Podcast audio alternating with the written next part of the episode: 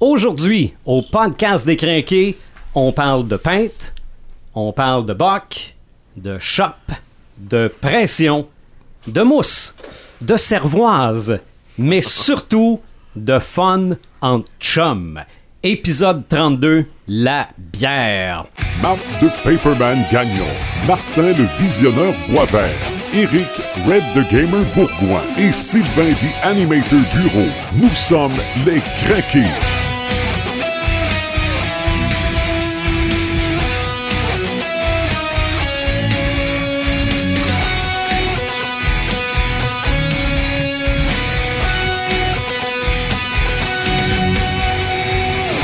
Podcast numéro 32. Oui, aujourd'hui, on parle de bière. Le concept du podcast des crinqués, c'est qu'on parle soit d'un personnage, soit d'un élément de la culture populaire, et c'est ce qu'on va faire aujourd'hui. On peut nous suivre par baladoquebec.com, iTunes, Google Play.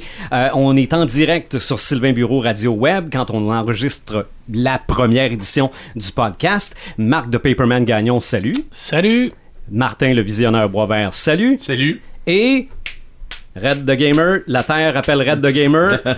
on, on arrête de penser à Destiny 2 puis on revient dans le podcast. Ah là, euh, j'étais en train de me demander voir comment je ferais pour monter à telle place là, parce que Ouais. ça marche pas. Bon, mais tu, tu, tu reprends ça dans à peu près 90 minutes. Là. Euh, Tu restes avec nous autres Ah, tout je te dis, temps-là. je repars les pattes aux fesses.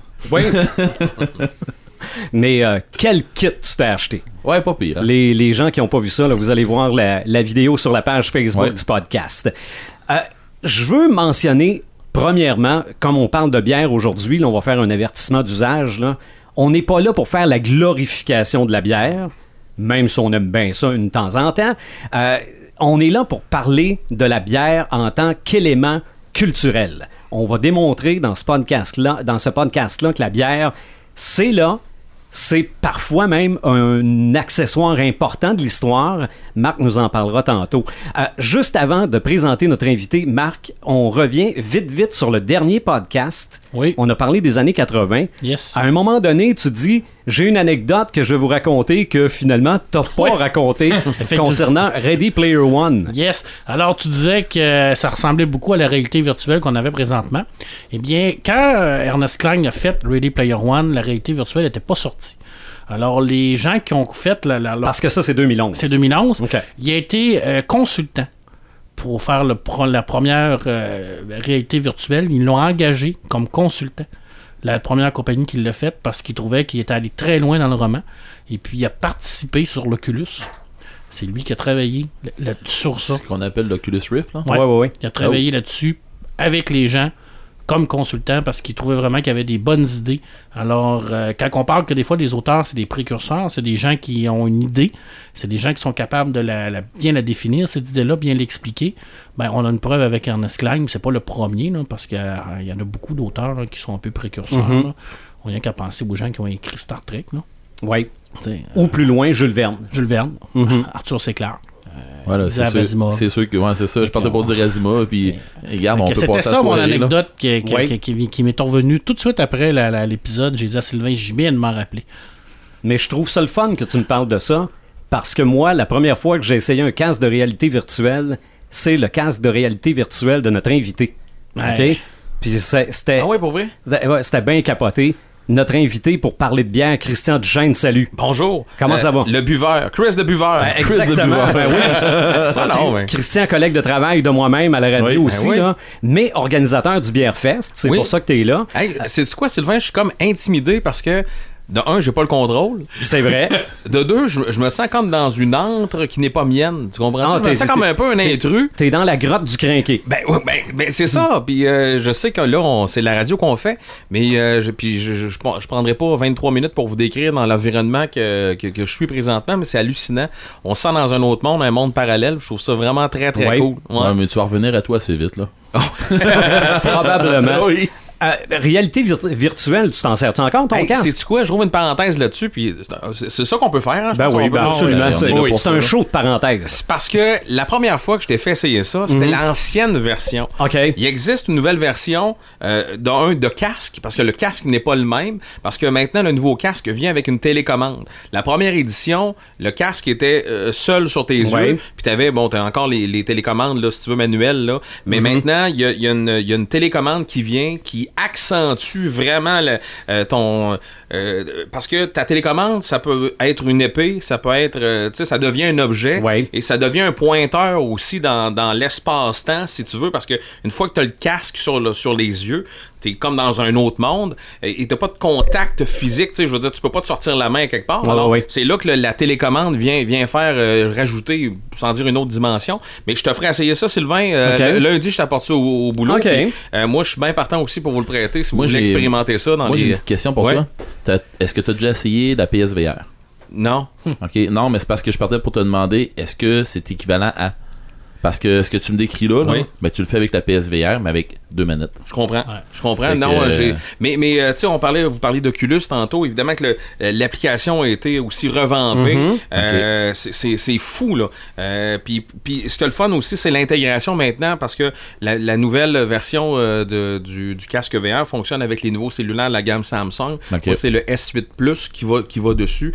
Euh, et puis, euh, peu importe le film que tu regardes sur ton cellulaire, tu peux te mettre dans un. Tu peux choisir les salles de cinéma sur lesquelles tu regardes ton, ton film. C'est non, c'est- c'est c'est complètement débile. Mais c'est ça. Ready Player One, ça voyait ça dans l'avenir. Ah ouais, c'est vraiment, Vraiment, euh, vraiment. clairement ça. Puis euh, j'ai essayé le, encore en fin de semaine de jouer à ce fameux PlayStation là. Et euh, Francis, PSVR, ben, ouais. PSVR, Francis m'a fait essayer la, la démo de Spider-Man. Oui. Mais j'ai arrêté dans le milieu du, euh, du jeu quand on est sur la, la, la, la grue en hauteur. Là. OK, par- parce que comme Spider-Man, t'as le Ah ouais, j'ai vertige. carrément paniqué puis j'ai crié à Francis Débranche ça, débranche ça J'avais vraiment l'air d'une fillette, là, c'était épouvantable. là. Mais Sylvain, Mais- c'était- Non, ce que j'allais dire, c'est que le, le jeu, le jeu que je t'ai fait essayer sur la VR, Ouais. c'était vraiment un truc, là. euh, c'était pas Thor, c'était les Mar- c'était Marvel. C'était le, le- le quartier général des Avengers. Ah, c'est ça, Mais c'est ça, c'est ça. j'ai aussi vu la tempête de neige à New York. Oui, ok. c'est ouais. là que j'ai, euh, j'ai. Quand j'ai regardé par terre, je me Oui. suis trouvé très haut. Ah, Ben, mais c'est- mais le- ça a évolué parce qu'à l'époque du premier, il y avait un truc de montagne russe aussi qui était un peu cliché un peu banal. Mm-hmm. mais, mais la nouvelle version est tellement réelle que à un moment donné, t'es debout, puis il faut vraiment que tu t'assoies parce que tu t'es comme, je sais pas, ça a un rapport avec ta, ton, euh, ton labyrinthe dans l'oreille Ouais, interne, c'est je sais pas trop, là, mais t'es, t'es, t'es déstabilisé, désorienté. Ouais. Puis après ça, t'enlèves le casque, là. Puis honnêtement, pour T'es 2-3 étourdi. minutes, là, tu, Ouais. t'es pas. euh, Ah, ben. Ouais, c'est Ben, spécial. c'est- avec la PSVR, c'est ça que j'ai C'est fait. de l'immersion totale. Parce que en année, on descend sur un skate, euh, tu sais, comme les, les- les skates de, de, de rue, les longboards, là, mais Ouais. couchés sur le dos. Puis à un moment donné, on pogne une bosse. J'ai eu un, un haut le cœur, comme si euh, j'étais en apesanteur, là, un petit ouais, bout, là. Puis, pour vrai, j'étais assis dans mon divan, là. La pas magie du là, là. Bon, oui, Et- absolument. Mais mon cerveau, il, il m'a envoyé promener comme faut, là. Les cette fois-là. présomptions, ça, ça travaille fort. Ah non, pour vrai, puis t'es t'es dedans, là. Mais Ouais. tu sais, là, c'est le fun pour le divertissement, mais euh, euh, maintenant aussi, tu peux voyager avec ces trucs-là. Ben c'est oui, assez ben fou, oui. là. On, on te met au centre-ville, je sais pas moi, de Barcelone, puis va te promener, puis tu, tu, tu peux presque... Tu sens presque le quartier où t'es, là. Tu sens presque le vent sur Mais ton ça, ça, c'est ça, vrai. c'est probablement la prochaine étape. Ouais, ouais, ouais. Les, les odeurs, là, En ça- odorama.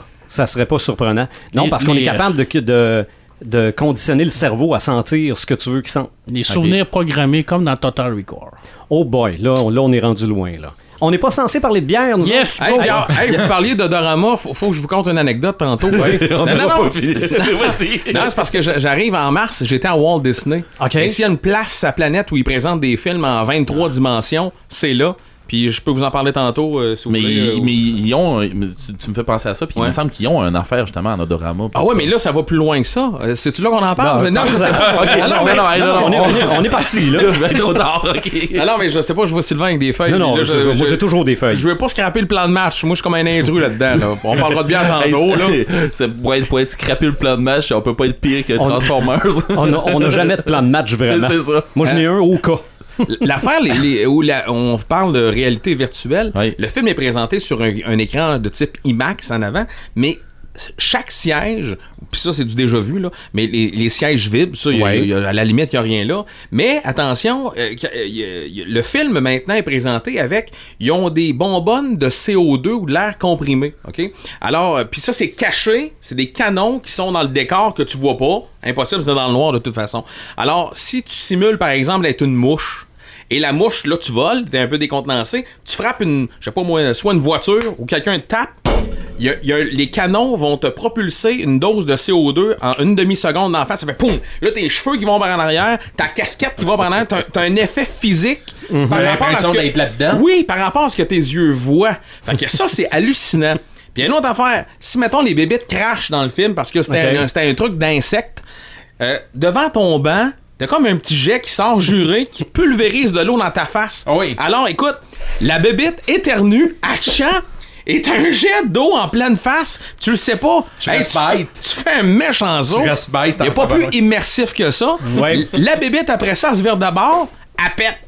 OK? Je te le jure. je- Ben, je- à, à New York, je pense Ouais. qu'ils le font aussi à Ah, New York. Euh, où euh, euh, le Tussaud.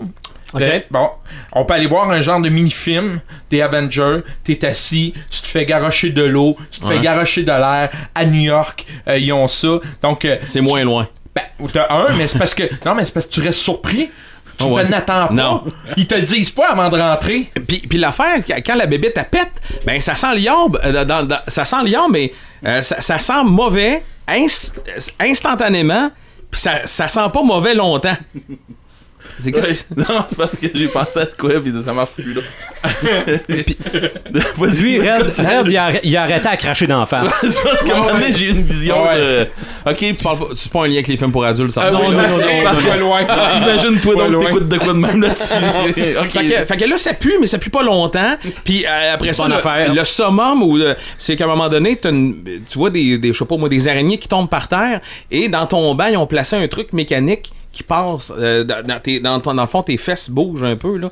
Puis ah, c'est hallucinant, je veux dire. C'est immersif fois un million. Euh, ma petite fille était bien troublée de... puis C'était rien un là. D-Box, mais. Ah, gargantuesque. Ouais, ouais. Euh, exposé en mille. Ouais. Ouais. Fait que voilà pour euh, la, la- je ferme la parenthèse réalité virtuelle, je prends une gorgée de bière.com. OK. Ben là, t'as dit le mot bière, on va revenir à ça.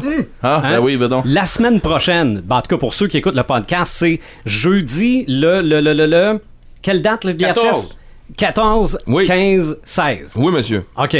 À Rivière-du-Loup, Parc Blais, quelle édition on est rendu? Euh, c'est la quatrième en sol Louprivois. On est à une troisième à Rimouski où on a pensé Mhm. Ouais. en, en juin. Euh, je veux pas voi- dévoiler de punch, mais l'année prochaine, on, on cible une troisième ville, euh, municipalité euh, à proximité qui, c'est ça. La.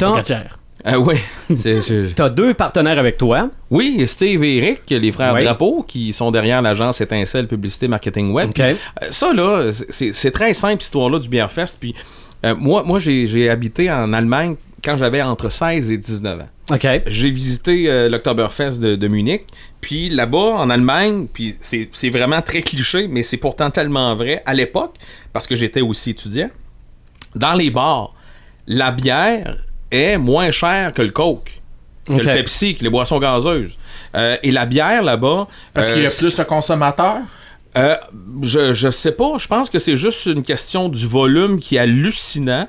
Puis que euh, là-bas, euh, puis, puis tu sais, remarque que là, on parle de 90 ou 93. C'est sûr qu'à l'époque, les microbrasseries ici non plus n'étaient pas en effervescence ça, comme oui, elles oui. sont là. Euh, mais en Allemagne, souvent, dans les dans 90% des pubs, t'avais soit une Pilsner ou bien une Export. T'avais comme deux types de bières. Ça se limitait pas mal à ça. Mm-hmm. Mais dans la cave, t'avais des barils de bière, des barils de bière, des barils de bière. Tellement que c'était... Là-bas, dans la culture, la bière est au quotidien. Oui. Euh, L'âge légal pour boire dans les bars est 16 ans. Moi, j'avais 16 ans, fait que j'allais faire mes devoirs. J'avais une place presque attitrée parce que tous les jours, j'allais là. Puis je prenais ma bière, une, un marque 40 à l'époque. Je sais pas, euh, mettons une pièce et 10 là, à l'époque. Puis t'avais un gros verre de fût. Puis j'avais des, des, des télés devant moi. Je faisais mes devoirs là. Mais tu sais, au quotidien, la bière est comme partout. OK. Euh, Finalement, t'as fini la radio. Euh, oui, c'est ça. Ouais, c'est, euh, C'est les études qui ont été abrégées avec un, un petit passage à l'université. Mais c'est un gros pays, un pays qui a une historique de bière. Il y a la Belgique, il y a l'Allemagne, il y a les Pays-Bas. C'est des, des, des pays qui ont vu les grands brasseurs de bière de l'époque. Puis là, on retombe là, dans, les- années 1800. là. oui, ben, ça, ça part, ça fondé- part des moines. C'est parce qu'ils ont fondé la bière puis qu'ils ont vraiment fondé des nouveaux Ben, ils ont amené la bière à nouvelles autre méthodes. niveau, là. Ouais. Ouais. Fait que pour eux autres, c'est dans la culture. Là.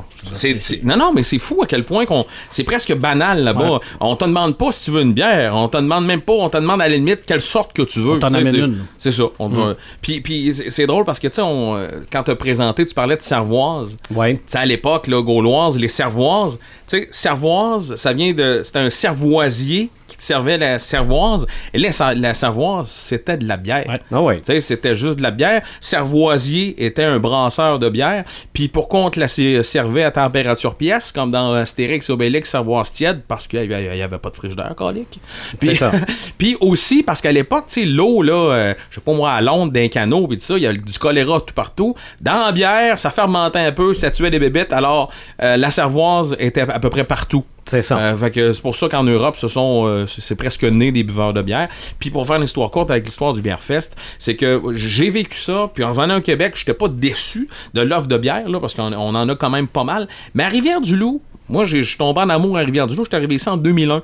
Puis des événements extérieurs ou des événements festifs, parce que je suis quand même un gars un peu festif, plus à l'époque qu'aujourd'hui. Mais je trouvais ça tranquille un bout de temps à Rivière-du-Loup. Il y avait plus beaucoup d'événements. Tu sais, les festivals hommages n'étaient plus là. Ouais, c'est Euh, ça, le festival blues. du blues était Blues. plus là. Fait que je me suis dit, tiens, euh, puis il y a une zone en septembre. Je voulais, moi, au début, je voulais faire ça en octobre pour Ouais, faire parce- l'Octoberfest. Ouais, parce qu'en septembre, ça tombe quasiment en mort là, avant Ouais, ça. Là. ouais. Et puis là, c'est quasiment tout l'hiver, il se passe rien. Ouais. C'est une manière de prolonger L'été, Oui, puis- En même temps que la rentrée en plus. en même temps que la rentrée, tout était comme bien planifié. En octobre, à Rivière-du-Loup, il fait à peu près 3 degrés. Fait que je, ouais. Ça n'a pas été une bonne idée. Et la tendance des dernières années où on a des mois de mai merdiques, et pourtant l'été, souvent en septembre, là, c'est pas une belle séquence. Mais je regardais à moyen terme, ça se réchauffe. Il y en a Ah même du 20 degrés quelque part la semaine prochaine. L'été se déplace un peu plus, c'est une tendance vers le mois de septembre. C'est vrai. Alors on s'est dit, on va fermer l'été à Rivière-du-Loup avec le Bièrefest, puis en sachant que tous les étudiants sont là, la rentrée est faite, les parents, le rush de la rentrée est fait, les chouclacs sont achetés. Après ça, on peut-tu décrocher? Pour une dernière fois et fêter Ouais, avant sans cabaner euh, Ouais. pendant 5 mois ou C'est 6 vrai. mois. Mais ça que- aurait-tu marché? Selon, selon vous, selon Ouais. toi puis Ouais. tes, tes- tes Les collaborateurs, partners. ouais, tes partenaires, d'avoir fait au mois d'octobre?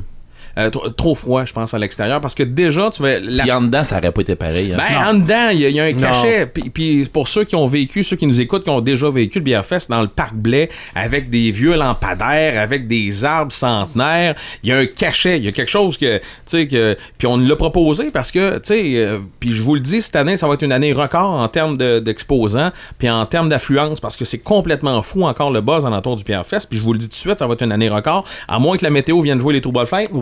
Mais ça s'annonce bien. Il y a un chapiteau pareil. là, Il y a un cas, là. chapiteau, oui, mais tu sais, on, Ouais. euh, on était à Rimouski en juin, euh, le vendredi, il y a plus de 8h30 le matin à 8h30 le soir. Et quand je dis de la pluie, là, c'est pas un petit crachin, là, euh, on se met un impair, bon, on va prendre une bière. Non, Mhm. Ouais, non, ouais, c'était- ouais. ça tombait à vertical, puis euh, tu sais, c'était pas, c'était pas une soirée pour prendre la bière. On, Ça ça, comptera euh, pas de là. Ben, beau avoir un chapiteau, mais partir de chez vous pour aller te faire mouiller dessus, ça, pour aller prendre ça. une bière. Ça Mais- gâche un peu le, le, move. Fait que comme il y avait un gros trou là, béant, on- puis que je tripe sa bière, puis qu'il manquait d'événements à Rivière-du-Loup, je suis un gars proactif, puis que les, les frères Drapeau, qui ce sont des, des gens brillants, des gens de marketing, on s'est on fait une, une grosse équipe, on, s'est lancé dans cette aventure-là, puis écoute, on, on, on triple, on s'implique, puis c'est pas, on n'a pas l'impression de travailler, un peu comme vous autres, là, vous êtes ici parce que ça On vous- s'amuse. Vous amusez. Ah oui. Ben, euh, moi, mon travail au quotidien à la radio, comme Sylvain, c'est d'avoir du plaisir. Ce plaisir est extensionné là, ou c'est une ramification d'un plaisir partagé Ouais. avec le Bièrefest. Qui est là cette année?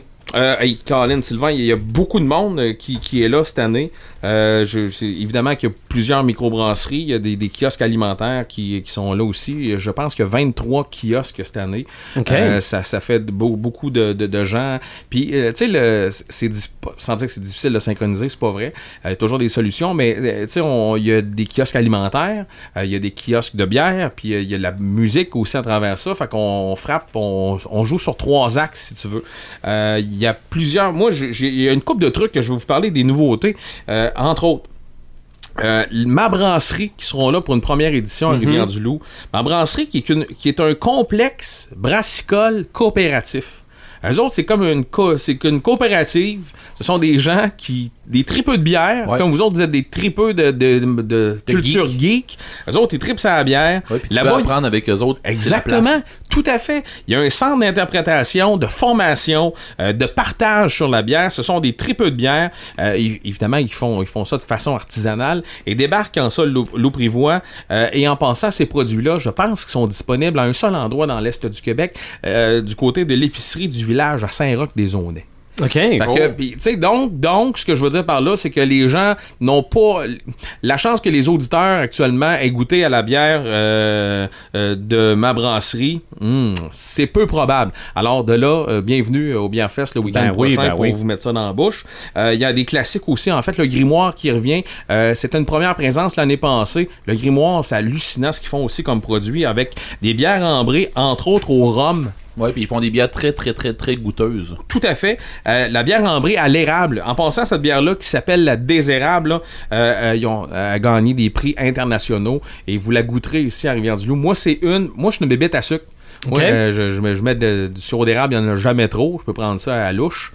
Euh, je suis pas en train de dire que c'est du sirop d'érable avec un peu de bière dedans, mais il y a un petit goût d'érable vraiment le fun. Là, si vous aimez un peu le. le- Puis expérimenter, c'est ça. Puis c'est pas le genre de bière non plus que tu vas en prendre 14 litres, mais tes papilles tripent en tabarouette avec une gorgée de désérable dans la bouche. Mais c'est à ça que ça sert aussi, le festival. La là. dégustation. Ben oui, Découvrir. c'est ça. Oui, tout à fait. Puis, tu sais, euh, oui, on aura des produits de microbrasserie locale. D'ailleurs, tantôt, on va goûter à cette euh, bière qui s'appelle la Chris- Sacristine, petite bière Ok. euh, rousse euh, du secret des dieux de Ponegamo. Vous allez voir, elle est bien, bien le fun. Euh, Il y a la microbrasserie Bose. Je termine avec ça parce que il y, y en a d'autres. Puis, on, Oui. ça, ça se peut qu'on en parle ou qu'on n'en parle pas. Je ne suis pas, je suis pas ici. là. Pas un de info- toute façon, il y a un site internet. Ben oui, de toute façon, je suis pas venu ici faire un info pub. On parle, on parle de bière. Ben, sans faire un info pub, on mettra le lien aussi, nous autres. Ben oui, là, ben oui. Mais euh, la microbrasserie de l'Ontario qui s'appelle Bose, eux autres, là, parce que tantôt, hors des ondes qu'on parlait, parce que toi, tu tripes dans la bière, euh, Ouais, ouais, ouais. Red the Gamer, Ouais. euh, tu sais, eux autres, ils débarquent avec des bières euh, avec un, euh, des saveurs un petit peu herbales, avec des saveurs de citron, tu parlais de citronnelle tantôt, des, des- des saveurs de canneberge, des saveurs un peu poivrées aussi dans la bière, des, saveurs de mocha, des, bières un peu à saveur de mélasse. tu sais, c'est des tripeux, ils expérimentent dans le goût. Encore une fois, les papilles vont faire fiou fiou fiou. C'est des produits que tu sais que tu vas au dépanneur, puis c'est c'est c'est Ah, pas- j'ai passé à deux doigts de vous en emmener une blonde au poivre que je fais. là. OK. J'ai passé à deux doigts. Ben, puis, ça sera pour une prochaine fois, mon Red. Ah ouais, hein, c'est pas parce qu'on parle plus de bière qu'on n'en boira plus. Puis, euh, Ouais. ben ouais. Tantôt, en pensant à ce qu'on a bu, la, la Rollbuck, euh, Oui. ils, seront, ils seront là, évidemment. Oui. Euh, côté bouffe, il y a plein de belles. Ah, la Sainte-Bénite qu'on a bu. Oui, c'est ça. C'est ça, elle était euh, pour Oui, vrai, t'aimais ça, hein? Ah ouais, vraiment bonne. Tantôt, tu disais, on, on parlerait, on- tu parlais d'IPA, c'est Oui. ce qu'on va goûter aussi un petit peu plus tard. Puis là, dans la bouffe, il y en a pour les fins, pour les fous. Euh, ah, puis je, je- je parlais de la microbrasserie Charlevoix, qui ont vraiment de super produits qui débarquent encore une fois cette année Oui. ici à Rivière-du-Loup. Euh, ce sont des un kiosque très, très, très populaire avec des bières aussi accessibles, mais euh, goûteuses. Puis d'ailleurs, tu sais, si on a des auditeurs euh, du côté de la, de la rive nord, euh, moi, j'aime beaucoup aller à la microbrasserie Charlevoix, prendre un steak frites avec une bonne bière. je veux dire, Mhm. le, le mariage est pas trop difficile à faire. Là. Euh, puis euh, oui, il y a beaucoup de. Tu sais, le, le loft est là pour nous offrir entre autres des, euh, des tartares. Ils sont tellement Ah bons oui, les tartares. ah oui, honnêtement. Tu sais, puis encore une là? fois, euh, ça s'appelle le loft bar tapas. ouais, euh, Ils vont être là. Oui, oui, euh, ils ont un kiosque Non, sur non. place. Je me demandais, regarde, je me euh, demandais si j'y allais. T'as- des Ah. clients du loft devant Ah oui, toi. ouais, ouais. Ah ouais, ben moi, je con- moi, je consomme pas de bière, alors euh, je trouve ça intéressant qu'il y ait Ouais. de la bouffe qui, qui va parce que tu divertifies ton, ton, Ben ton public. Là. Oh Tu sais, oui. il y a- ceux qui trippent pas de bière puis qui vont avec quelqu'un Ah qui a non, de la c'est bière. euh, tu c'est aller manger Puis aussi le fait qu'il y ait de la musique aussi, je trouve ça fait une belle fête. Oui, parce que la programmation musicale, il y a des. euh, David Jalbert, jeudi, euh, soir prochain. Hey, euh, c'est pas n'importe qui. Là. Non, Non, je non. pense que c'est un, gars sympathique puis qui a, son, qui a son public puis Oui. qui, qui, sur une scène là, dans un environnement comme celui du Bièrfest, je pense qu'il peut avoir du fun. En- Il y a du nouveau aussi dans la bouffe, pizza atomique qui débarque avec des, des pizzas cuites d'une façon artisanale. Vous allez voir parce que la pizza, il y en avait pas dans les dernières années, c'est un peu complexe à amener le setup Ouais, comme on ouais. dit. Mais ça sera là, Pizza Atomique euh, sont là cette édition. Euh, sinon, euh, il y, a- plein de choses aussi. Tu sais, des classiques, Pat Barbecue, Chic Mon Cochon sont là. Roméo, Roméo et Juliette sont boissons-là aussi. Je connais pas le setup. je sais que l'année passée, il y avait entre autres des huîtres. Puis, euh, tu sais, Avec un- la bière, c'est pas. Oui. Non, non. Puis encore une fois, il y a des gens qui vont dire Ouais, des huîtres, ben ça sera peut-être une première fois. Non, non, c'est- là. c'est- ça doit être sert très à bon. goûter. C'est ça. Non, ouais. pas ça, ben au moins tu l'auras goûté. Exactement. euh, t- tout sous un même chef euh, est là aussi Mhm. avec des, des, des, des bouches. Parce qu'on est en forme, pas mal débouché. Euh, ça sert à ça le bien fait. C'est, tu prends des formats 4 onces ou 8 onces dans la bière, on goûte des choses. On goûte, on Ouais. goûte, on goûte. Il va y avoir 65 sortes, peut-être 70 sortes de bières différentes. Puis il y a genre 8 kiosques alimentaires ou 7 kiosques alimentaires. Fait que, Il y en a pour les fins, pour les fins. Fait qu'on y va les trois jours. Hey, oui, puis euh, je termine en vous disant que la prévente, qui est hallucinante, euh, se termine ce soir, minuit, sur le web. OK. Bièrefest.com. La prévente, ça fait quoi? C'est que tu payes 5$ piastres moins cher le boc. Mhm. Fait que si t'en achètes deux, mais tu sauves 10$. Veux dire, c'est quand même pas pire. Tu, Ben oui. Puis euh, ça t'assure d'avoir un boc. Ça t'assure d'avoir un boc parce que cette année, je vous le dis, on a fait imprimer encore plus de bocs. C'est une année record en termes d'impression de boc. Puis tabarouette de calique de nom de Zeus, j'ai l'impression qu'une fois sur le site, on va encore manquer de box cette année. Je sais pas quand, je sais pas quand. Puis, puis là, vous allez me dire, ouais, puis là, il y a des gens qui vont dire, ouais, mais Christian, faites-en imprimer des bocs. Mais ouais, mais attends un peu, là, on va pas en faire imprimer 12 000. C'est Qui, pleut trois jours pour une raison X. euh, Mhm. on, on, on jettera pas 3-4 000 bocs, là. On s'entend? C'est vrai. Sauf que t'augmentes à toutes les années? Euh, on augmente, on a 500 de plus cette année que l'année dernière, Wow. qui était une année record. Fait que euh, là, à un moment donné, euh, on, ben, on a l'impression que le marché va se saturer parce qu'à un moment donné, euh, nous autres, on vise peut-être 12 000 personnes sur le site dans les trois jours à Rivière-du-Loup euh, le week-end prochain. Dans une ville de 15 000, c'est sûr qu'il y a des gens de partout. Nous autres, on les voit avec les achats web parce que c'est au-delà de 1000 bocs qui sont vendus sur le web de partout au Québec. On voit la provenance hein, des gens qui font l'achat de, de Sherbrooke, de- du Nouveau-Brunswick qui est très populaire, la Gaspésie, des gens de la Rive-Nord. On voit tout de suite que ça va attirer un peu n'importe qui. Ah, ben tout à fait. Tout on à parlait d'événements sociaux tantôt, c'en est clairement un, ça, Ouais. ici à Rivière-du-Loup. Ouais. Tout le monde en parle, puis c'est même pas euh, là, le monde en commence à en parler. Là. Ouais. Tu sais, Mhm. euh, je travaille euh, avec les gars avec qui je travaille, là, ça fait longtemps que les gars ils en parlent. là, on va aller au Beer Fest cette année, puis tu sais, on s'en Ben, c'est rendu un Oui. incontournable, là. C'est juste sa quatrième année. Oh, oui, pour moi, c'est rendu un incontournable, Ouais, ouais. même si je consomme pas de C'est bière. ça, ça, je je le sais qu'à toutes les années. pas en plus. C'est ça, fait que je suis au courant de tout ça, donc euh, garde, bravo. Pour l'ambiance, là. Ben Ah oui. Moi, je joue avec mes enfants. Tu prends une bière, tu prends une bouchée, t'écoutes euh, David Jalbert, tu, tu peux pas passer une, pas une bonne soirée. Exactement. là, avec Exactement. un coucher de soleil quand t'en pognes un. En plus, Hey, garde, euh, c'est. Oh. Vendu. On va- ça va être presque romantique. Ton affaire, euh, Ben, c'est rendu du bromance, là. un peu de bromance. Alors, euh, ben, c'est ça, faites vite pour, euh, si vous voulez, Ouais. vous assurer d'avoir votre boc. Puis, ça va être encore une fois une super édition. Puis, euh, on est, on est content. On est content. Puis, je te donne, tu sais, anecdote rapide. L'année passée, je suis au téléphone avec un concessionnaire. Je prends des infos à Lévis. Euh, ouais, tu viens de quel coin, toi? Moi, je viens de Rivière-du-Loup. Hey, on s'en va là en fin de semaine. OK. Il y a un événement de bière. Ah, ben, je. Ben, tant mieux, bienvenue chez nous. Je suis un des, des co-organisateurs de l'événement. Il dit, voyons donc. Ça, c'est des gens, qui, trois gars de Lévis, ils sont partis en moto, se sont stationnés, euh, stationnés à l'hôtel Quality Inn. Ils ont pris un taxi jusqu'au Parc Blais.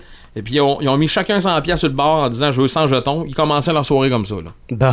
Sais, non, mais, euh, tu sais, il y a des gens qui, c'est ça. Il y a des Non, gens, non, mais- ça, attire des gens de partout. La- puis- la- L'offre de bière est intéressante. L'ambiance est intéressante. Garde, profite-en. tout est là. euh, Ben oui. Puis, Ben Ouais, oui. puis euh, format, format découverte, 23 pièces un boc 10 jetons, là. Ouais, puis là, c'est 20 pièces taxes incluses en, vraiment pas en, en pré-vente là. Je sais que, tu sais, IGA ferme à 22h ce soir. Euh, je sais qu'il n'y en avait plus ce matin. On a alimenté un nouveau euh, IGA. Il en reste peut-être là jusqu'à Ok. 22h. OK. Voilà. Ça, évidemment, c'est pour ceux qui nous écoutent en direct. Too bad pour ceux qui nous écoutent en différé. Ça, puis, tout bad, mais euh, il y aura des. Les box sont maintenant à 25$ passé minuit soit, ce soir. C'est 25 taxing. De 10 jetons dégustation aussi qui servent pour la bière et la boisson. Et en passant, ceux qui, ont, ceux qui ont les, les jetons de l'année passée, on les honore cette année. Là, amenez Oh, ça. Là, ok. On a dépensé, jetait pas ça dans la poubelle. là. OK. On est co-responsable en plus. Bon, ben tant mieux. Hey, On- j'ai soif, on rouvre ça notre Ah, bière. tu peux en ouvrir une Tout suite, moi aussi. Là, tout à fait, tout à moi, fait. je vous écoute depuis tantôt. Là. Moi, j'ai soif dans la gueule, là. On va goûter à quoi, là? Euh, on va goûter euh, la, la fameuse euh, la sacristine. Ouais. Oui, c'est une rousse, puis vous allez voir, euh, elle est euh, caramélisée un peu. Ok. Donc, sucré. Euh, oui, tout à fait. Genre de rousse crémeuse un peu, là. Euh, vous allez voir, le, le- le caramel revient souvent. Tu vas avoir le goût du euh, peut-être un petit peu de rôti. Ok.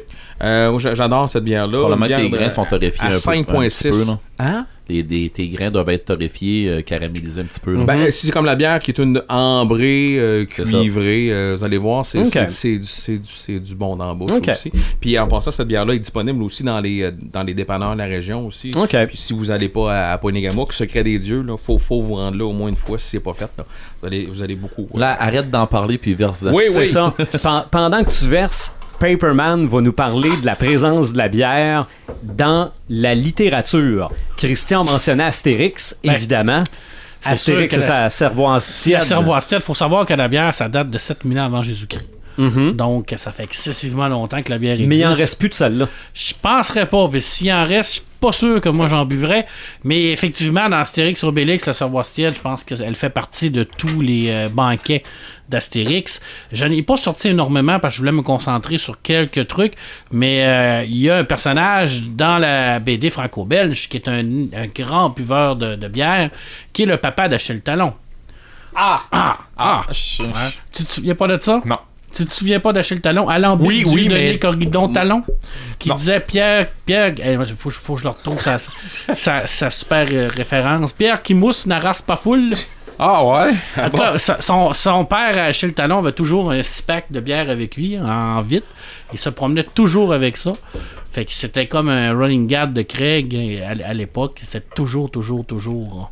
On le voyait toujours avec la bière. Alors, c'est un des, des- des buveurs invétérés. Mais dans les euh, trucs que je vais vous parler, il y a deux affaires. Il y a une première affaire que j'ai pas amenée ici parce que je ne l'ai pas malheureusement. Il est en commande. C'est un magnifique, une magnifique BD. Là, on parle d'une BD, on parle pas d'un, documentaire ou, d'un, roman ou d'un, livre parce que là, j'aurais pu. euh, Oh oui, des livres sur la bière. Il doit en avoir un Tonne, deux. Là. Mais en 2016, ils ont sorti une super belle BD qui s'appelle Une histoire de la bière en bande dessinée. Et ça va relater vraiment toute l'histoire de la bière à partir de 7000 ans avant Jésus-Christ jusqu'à aujourd'hui. Toute l'histoire également au niveau de la commercialisation de la bière, au niveau de l'industrialisation de la bière, d'où c'est parti, les premières lagers, les premières bières froides, euh, les premières bières pression, les premières bi- bières bouteilles, d'où ce que ça vient, les grands producteurs de bière et tout ça en BD, magnifiquement illustré. C'est un petit bijou cette BD-là. J'aurais aimé ça l'avoir, malheureusement, je l'ai pas, euh, il n'est pas arrivé. Je, je l'ai commandé. Il je faudrait que Pepperman, tu trouves euh, le temps de prendre une gorgée de bière aussi à travers ça. Ouais. Question d'hydrater le palais ou le, le, le gosier. Ah, j'aime ça dire le Non, gosier. non, non, elle, est bonne. elle est écœurante. Elle bonne. ouais, j'ai déjà goûté à cette bière-là. Ok, Euh, c'est déjà goûté. Ben, ma, ma, ma belle famille vient de Ponégamok, alors euh, Mm. mettons qu'on y va assez souvent. Ah, puis c'est bon en pensant à manger là. Ah, c'est, super bon. Euh, puis je vais, Ah oui, je vais finir, ben, je vais finir avec une grosse grosse série sur la bière, qui est les Maîtres de l'Orge. J'ai déjà parlé de Jean Van Damme. Jean Van Damme, c'est un scénariste de génie. Euh, c'est le créateur de Torgal, c'est le créateur de Largo Winch, c'est le créateur de 13. C'est quelqu'un qui a travaillé énormément en BD franco-belge. Euh, double doctorat, politique, économique. C'était une tête, ce gars-là. Et bien entendu, euh, c'est un buveur de bière. C'est quelqu'un qui aime beaucoup la bière. Et il a fait dans les années 90 une superbe série. C'est une saga familiale. Sur les- la bière? Sur la bière, sur les Stedford. Encore, la famille s'appelle les familles Stedford. Et ça va commencer en 1857 en Belgique parce que Madame est un Belge. Alors, euh, est-tu un Belge ou français? Ah là là. Je m'en souviens. Je pense qu'il est belge, mais il a vécu sa vie en, en- en- en France, à Paris surtout. Puis, on va vraiment voir toute l'histoire de la famille à l'intérieur de tout ça, mais avec mélangé avec les événements historiques de l'époque. Alors, on va on va vraiment voir la, la- la première Lager qui l'a fait. Mais là, c'est vraiment les vrais, les, les vrais brasseurs de bière. là. On va parler d'Heineken, on va brasser de Bosch, on va parler des gros, des, des gens qui ont révolutionné la bière. Euh, les, premières bières en bouteille, comment ils faisaient ça avec les, les cuves par, par gravité, euh, les premiers réfrigérateurs, on parle là, de 1857, là. les premières fois là, où ce que les gens ont vraiment commencé à faire de, de la bière froide, de la bière qui était un peu plus euh, fraîche en bouteille, ça a été une grosse révolution. Et la famille Stedford, qui est une famille fictive, va vivre tous ces événements-là. Les événements comme euh, le socialisme, euh, qui, est, qui est apparu en Belge, l'industrialisation de la bière, j'en ai parlé un peu tout à l'heure, la guerre, la première guerre, la deuxième guerre, la première guerre mondiale, les Allemands se promenaient en Belgique, se promenaient en Europe pour aller récupérer le cuivre des, des, des cuves de bière pour faire des armes. Ah, ben. Alors, euh, il y a une grosse partie des brasseries de la Belgique qui a fermé le- ses portes à partir de, de là parce qu'ils se sont fait voler leur, leur cuivre par les Allemands. Et tout ça, c'est des faits historiques qui est mélangé avec la fiction. Puis c'est ça la force Il y, a de Van Damme. il y a une recherche de fait. Un effort, une, une énorme recherche. Il commence toutes ses BD par des éléments, des événements historiques de l'année, parce qu'il y a- il se passe toujours 25 ans entre chaque livre. Alors, on part de 1857 et on se rend jusqu'en 1997, donc c'est quand même assez Je sais actuel. pas, il y a une dizaine de tombes, c'est quoi? Il y a sept tombes en tout. Alors, et puis on va vraiment suivre toute son évolution. Puis c'est sûr que c'est romancé. Là, la saga historique, il y, a- il y a beaucoup de romances, il y a beaucoup de. de, de, de, de- il- écoute, ils vont même mélanger ça avec des drames familiales, des meurtres, des tromperies. Euh, on, on a Finalement, c'est Un c'est le, quotidien normal. c'est Ouais. le, le Dallas de la c'est bière. le Dallas de la bière, effectivement. mais On n'a pas jasé justement au dernier Ouais, podcast. on ouais, on a jasé aussi. Effectivement. Oui, on en a jasé de Dallas, malheureusement. Et, Et de Dynastie. Et, euh, et ça commence avec Charles, qui est le, le- le fondateur de la maison Stratford, qui est un moine, mais il n'a pas encore donné ses vœux. Et il va rencontrer une jeune fille qui s'appelle Adrienne, qui va un peu le, faire détourner de ses vœux euh, de moine. Alors, on voit ce que. En tout cas, Ouais. bref. euh, Il va, il va comme partir du monastère pour euh, C'est fonder ça la bière, hein? Ouais. Après 3-4 bières, là. pour fonder sa propre compagnie de bière. Et puis, euh, on sait que la bière, ça prend quatre éléments de l'orge, du houblon, de la levure et de l'eau. Par contre, ça prend du bon houblon, de la bonne levure, de la bonne eau et de la bonne orge. Alors, lui, il va amener cet, élément- euh, cet, euh, cet élément-là, mais il va être le premier dans, dans- dans l'histoire à rajouter euh, un aromate à l'intérieur de sa bière. Alors, sa première bière qu'il va faire au niveau des Stratford, il va rajouter des baies. Tout simplement pour changer le goût un peu, pour rajouter un petit peu euh, un goût un peu plus sucré, un peu plus amer de la baie, et ce qui va en faire en sorte qu'il va gagner un prix important, et ce qui, c'est là qu'il va vraiment partir puis qu'il va développer son entreprise. Bon, je, je compte pas tout parce que c'est un enfoiré, Charles. C'est, c'est quelqu'un qui est devenu, C'est clair, hein? ouais, c'est, quelqu'un qui est devenu multimillionnaire. Et, Mais en a- même temps, c'est un français, là. fait que- Ouais. Non, non, on a des amis français qui nous écoutent. Ah ouais, ah, Vous n'êtes pas tous des enfoirés. On, on se détache des commentaires de l'invité. Seulement la moitié. Mais la, la force de Van Damme, c'est que à, à la base, c'est un, c'est- un scénariste de génie, je l'ai dit, mais c'est la recherche.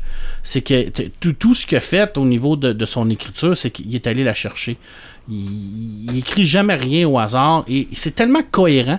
De tome, du tome 1 au tome 7, on, on- a quand même là, euh, pratiquement 300 ans qui s'est passé. Il revient avec des éléments de ses premières BD en 97. Puis t'as pas besoin d'aller fouiller dans les autres BD parce que c'est, c'est, encore frais dans la mémoire, mais parce que c'est cohérent, parce que ça se tient, parce que c'est intelligent. C'est, c'est pas donné à tout le monde de- d'être capable de faire une série sur pratiquement 300 ans puis de, de- de garder cette cohérence-là. Ok. Van Damme est capable de le faire parce qu'il est spécial, parce que c'est un, c'est un, c'est un génie de la BD.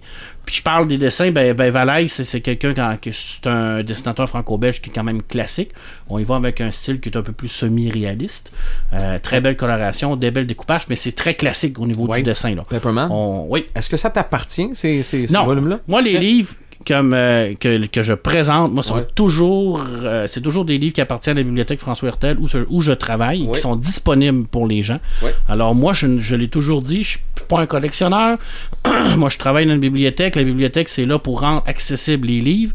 Alors, des livres à 25-30 dollars, à 7 fois le livre, ça commence à faire beaucoup de sous. Ben oui. Ouais, ouais. Et c'est pas tout le monde qui a la possibilité d'avoir ces collections-là. Alors, ces collections-là sont disponibles pour tout le monde. Alors, vous C'est venez lire les livres, vous venez à la bibliothèque, c'est ouvert à tout le monde. J'imagine qu'il l'a à la bibliothèque municipale de Rivière-du-Loup aussi. Ben, c'est ça que ça fait des bibliothèques, je veux dire. Ouais, Euh, c'est, c'est en partie, oui, parce que c'est, ça, c'est, ça démocratise la, la littérature. C'est ça, mais il y a des bibliothèques, c'est juste pour les étudiants. Ouais. de- de la ouais, classe. Ouais, nous, on n'est Ce qui est- pas. ce qui est pas le euh, cas ce qui est pas le cas pour nous. Là. Nous, on est ouvert à tout le monde. C'est 15 par année. Donc, c'est une pacotille. Là. Puis, vous pouvez euh, avoir accès à, toute, à toute cette belle Et j'ai, série-là. et j'ai été voir la bibliothèque où Marc travaille et il y en a des livres, il y en a, Ouais. écoute, euh, un mur complet, un étage complet, il y en a donc. Il y en a vraiment pour tous les goûts. Il y en a vraiment pour tous les on goûts. a beaucoup de chemin à faire. Très belle série, cette série-là des Maîtres de l'Or. J'arrêterai ça là parce que j'ai encore pris beaucoup de temps. Euh, sept merveilleux, euh, sept tomes. Il y a un huitième tome qui est un peu comme un complément parce qu'il va, il va venir faire toutes des petites histoires qui vont se passer à l'intérieur des.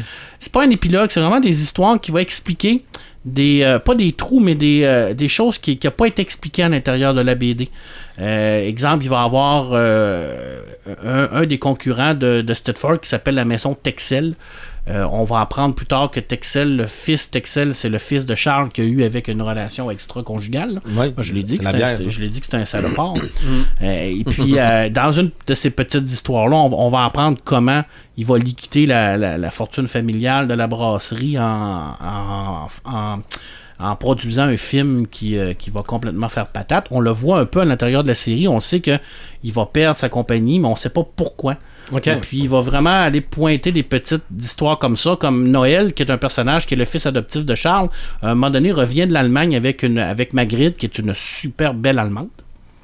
Et puis, euh, elle est mariée, et puis on se demande comment il l'a rencontré, mais c'est pas expliqué dans la BD. Tout ce qu'on sait, c'est qu'il l'a rencontré en Allemagne, puis il est tombé en amour avec, puis elle a cherché une façon de sortir de là parce Bon. que elle sentait que la, la- la- la soupe montait tranquillement pas vite. Ça s'appelle joindre l'utile à l'agréable. Exactement. Et là, on se demandait comment il l'avait rencontré. Alors, Vanham, il est allé vraiment chercher tous les petits points d'interrogation que les lecteurs avaient et en a fait un, un, un- un tome spécial pour bien expliquer tout ça. Alors, puis en plus, on a des, des sketchs de, de- de- le- du dessinateur, ce qui est toujours bien apprécié. C'est un genre de goodies, là. un genre de petit cadeau. J'ai une autre parenthèse, Ben oui. si vous le permettez. Si on est en retard, vous me le dites, je sais pas ça trop. va me permettre de prendre une c'est- gorgée. c'est- que C'est c'est ça le fun du podcast. On n'est pas, euh, on n'a pas de cadre. Euh, Le visionnaire tantôt disait qu'il était débarqué à la bibliothèque puis il trouvait ça impressionnant puis c'était ça à coche. Ah oui. Je l'ai pas vu, mais euh, je- je- juste une petite parenthèse de bibliothèque parce que euh, moi ma ville préférée au monde c'est New York et j'y étais il y a de ça un mois. Et c'était ma dixième visite à New York. Et je n'avais jamais mis les pieds à la bibliothèque de New York. Et je suis allé pour la première fois de ma vie. Quelle gaffe d'avoir attendu aussi longtemps pour me rendre dans cette bibliothèque-là. Ah oui, j'ai vu. Bibliothèque mythique qu'on voit dans à peu près 192 films. Et Harry Potter a été tourné dans cette bibliothèque-là, euh, qui est située, si ma mémoire est bonne, en arrière du euh, Brian Brian Pike. Tout à fait. C'est de celle-là que tu parles? C'est de Bon, celui- C'est de là-dedans celle-là. qu'ils ont tourné les scènes d'Harry Potter lorsqu'ils sont réunis euh, pour manger. Tout Ouais. ça, c'est là-dedans que c'est fait. Et il y a un petit côté Harry Potter là-dedans aussi. là. Je sais pas, mais je me sentais là euh, troublé d'être là-dedans. Euh, c'est d'une euh, envergure incroyable.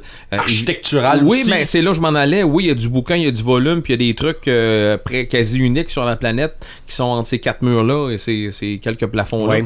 Mais justement, l'architecture là-dedans, tu te sens... c'est majestueux. Alors, vos, parmi vos potes casseux, si un jour vous mettez les pieds à New York, puis vous attendez comme moi, trop tard avant d'y aller, mettez les pieds là. Je pense que vous allez tomber. puis en plus que c'est gratuit, là. Puis tu peux y rester 20 minutes ou y rester 3 jours. Ou dire. trois ans dans mon cas. là, mais- serais là longtemps. Ah ouais. Mais Ouais. on mentionnait Harry Potter. euh, J'ai des Potter maniaques ici. Là. Ben oui. La bière au beurre, c'est-tu de la bière? Non.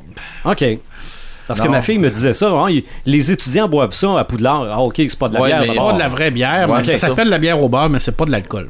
Ah, C'est ça. OK. Il, a, il, y a- il- il a la recette, on est capable de la faire la recette, mais il n'y a pas de bière là-dedans. Non. Puis il a pas de beurre. Euh, non. non, mais euh, non, mais ça doit être riche puis. euh, Ça- non, tu dois pas en prendre beaucoup. Ça doit lever le cœur un Beaucoup, peu à beaucoup. en tout cas. Hey, je sais que tu as parlé beaucoup, Marc, mais je veux te poser Alors, une question. C'est fini, là. J'ai fait Ouais, mais j'ai- faut, faut la lire. Pour les amateurs de bière, faut vraiment lire ça parce que c'est. Ça te donne vraiment une vision historique de ce Ouais. qu'était la bière. Puis il faut savoir que dans, dans les années 1900, il y avait plus de brasseries en Belgique qu'il y avait de communes. Les communes, c'est vraiment comme des petites Mhm. municipalités à l'intérieur de la Belgique. Il y avait plus de brasseries que de communes. Mhm. Alors, c'était un des pays qui fournissait le plus de bière en- au niveau de l'hectolitre dans tout le monde. Là. Oui. Fait que la Belgique, là, ça a une grosse histoire de bière. C'est vraiment des précurseurs au niveau de la bière, comme l'Allemagne, comme les Pays-Bas. C'est des gens qui ont inventé des trucs. C'est des gens qui ont vraiment révolutionné la bière. Puis présentement, ben là, euh, plus maintenant, parce que maintenant, la bière euh, commerciale se, se résume à trois ou quatre multinationales. C'est drôle que tu dises ça parce que quand j'habitais en Allemagne, on était en appartement et euh, à l'étage, au rez-de-chaussée, en fait, c'était une guest house euh, qui, où tu peux manger, où tu peux boire, où tu peux loger des gens au cas où. Mais euh, tu disais qu'il y avait beaucoup de, de, de brasseries. Euh, au coin de la rue, il y en avait une. En face, il y en avait une autre. C'est Ah c'est- comme, euh, c'est comme les couche-tards. euh, les- Il y en avait partout. Oui, partout. Ah Partout, partout, tout le monde Ah faisait de la bière, tout le monde la commercialisait, mais il y avait des grandes compagnies comme Heineken qui, eux, ont vraiment été plus loin pour former vraiment la première lager. Ok. Parce que la première lager, ça a été Heineken qui l'a Ah, inventé. C'est vraiment lui qui, qui, qui l'a, l'a fondé. Alors, c'est, c'est une très belle série, historique, fiction, super bien dessinée, super bien écrite. Pose ta question. Ben moi, ma question, c'est en lien avec ton dernier live sur Facebook. yes. qui euh, est disponible sur la page Facebook Yes. du podcast des Crinqués. Euh, Est-ce qu'il y a une évolution dans le dessin? Non, Tout au long de la c'est- série. Non, non, c'est. euh, C'est c'est pareil du premier au dernier tome. pareil du premier jusqu'au septième tome. Euh, Valais, c'est c'est un dessinateur classique, je l'ai dit. C'était c'est vraiment quelqu'un qui est de l'école plus franco-belge, je te dirais, de l'école plus Goscinny un peu dans, dans, dans ce qu'on. Parce qu'il y a deux, deux écoles euh, différentes au niveau du franco-belge. Mais il a gardé son dessin. Il y a la ligne claire, ouais, il y a début, il y a le même, même dessin. Les là. lignes sont plus grosses à 20. Ben, c'est des gens qui tiennent bien la bière, fait que j'imagine. Ah, bon, ben. C'est pas le cas de tout le monde. La bière, oui, il y en a dans la littérature. On transpose ça à l'écran. Moi, je vais y aller de différentes façons. Je vais parler, oui, de façon de présenter la bière à la télé ou encore au cinéma. Mais la bière au petit écran, c'est aussi les pubs. Ouais. C'est vrai. Parce que le problème des pubs de bière, autant américaines que canadiennes, et ça n'a pas changé encore aujourd'hui, on n'en consomme pas. On n'a plus le droit, pubs. on n'a pas le droit. On a, euh, non, je pensais que peut-être aux États-Unis c'était ça, puis non. Aux États-Unis, on, on peut voir des bouteilles, on peut voir du monde avec des bouteilles il y a- ou des canettes. Il y a personne qui en boit. C'est une la décision. CRTC, je pense. Une Bah, Pour le Canada, c'est le CRTC, ça. oui. Oui, oui. Donc, faut aller, faut user de, de, de, de génie, euh, Stratagème. de- exactement, et de slogans. Les slogans répétés finissent par rester dans la tête. Oui. Évidemment, j'en ai trouvé des bien vieux, là, dans le genre, euh, lui, il connaît ça de... de, de- Voyons comment il s'appelait le, le comédien. Guimont. Olivier Guimont, exactement. Euh, bon, moi, je me rappelle de On est 6 millions, faut se parler. Donc, euh, puis je buvais même pas de bière dans ce temps-là. J'avais pas l'âge, vraiment pas. Euh, un peu plus tard, évidemment, la rousse est douce avec la poune. La Mais- douce. Hey, douce. Exactement. Puis en plus, c'était, je pense, une des rares rousses au Québec. Puis là, je parle de la bière, je parle pas de la poune, non? Parce que c'était la première rousse au C'est ça, parce que au Québec, euh, on recule quand même pas si loin que ça. Euh, T'étais Laurentide ou O'Keefe. Ouais. Euh, si tu voulais faire fancy, tu prenais une Brador ou une John Labatt classique. Ouais. En Mais passant, qui- la la- rousse, c'était qui qui bronzait ça? C'était quoi, non? J'ai aucune idée. Je pense que c'était Labatt. C'est Ah. possible. La batrousse, moi. Ah, il C'est me semble que possible. c'était Labatt. Et évidemment, tromper, du, côté américain, euh, Budweiser a été très fort dans ses pubs. Là. Il y a, euh, je me rappelle des grenouilles, euh, je me rappelle du fameux WhatsApp. euh, Mais lequel, lequel Bud? Parce qu'il y en a deux. Là. Il y a- la Bud tchèque puis il y a la Bud américaine. ah, ben moi, je, te parle de la il y a le King américaine. of Beer et the Beer of King.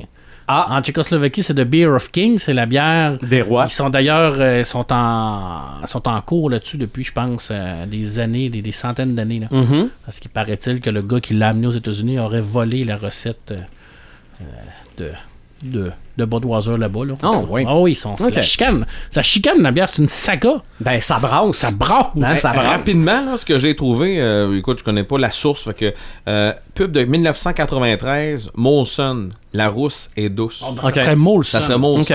Ok. OK. OK. À part ça, au petit écran, ça fait pas si longtemps qu'on consomme de la bière en particulier ou de l'alcool en général. Avant 2005, oui, on pouvait en déboucher une, la mettre sur le comptoir, mais bien souvent, elle restait là.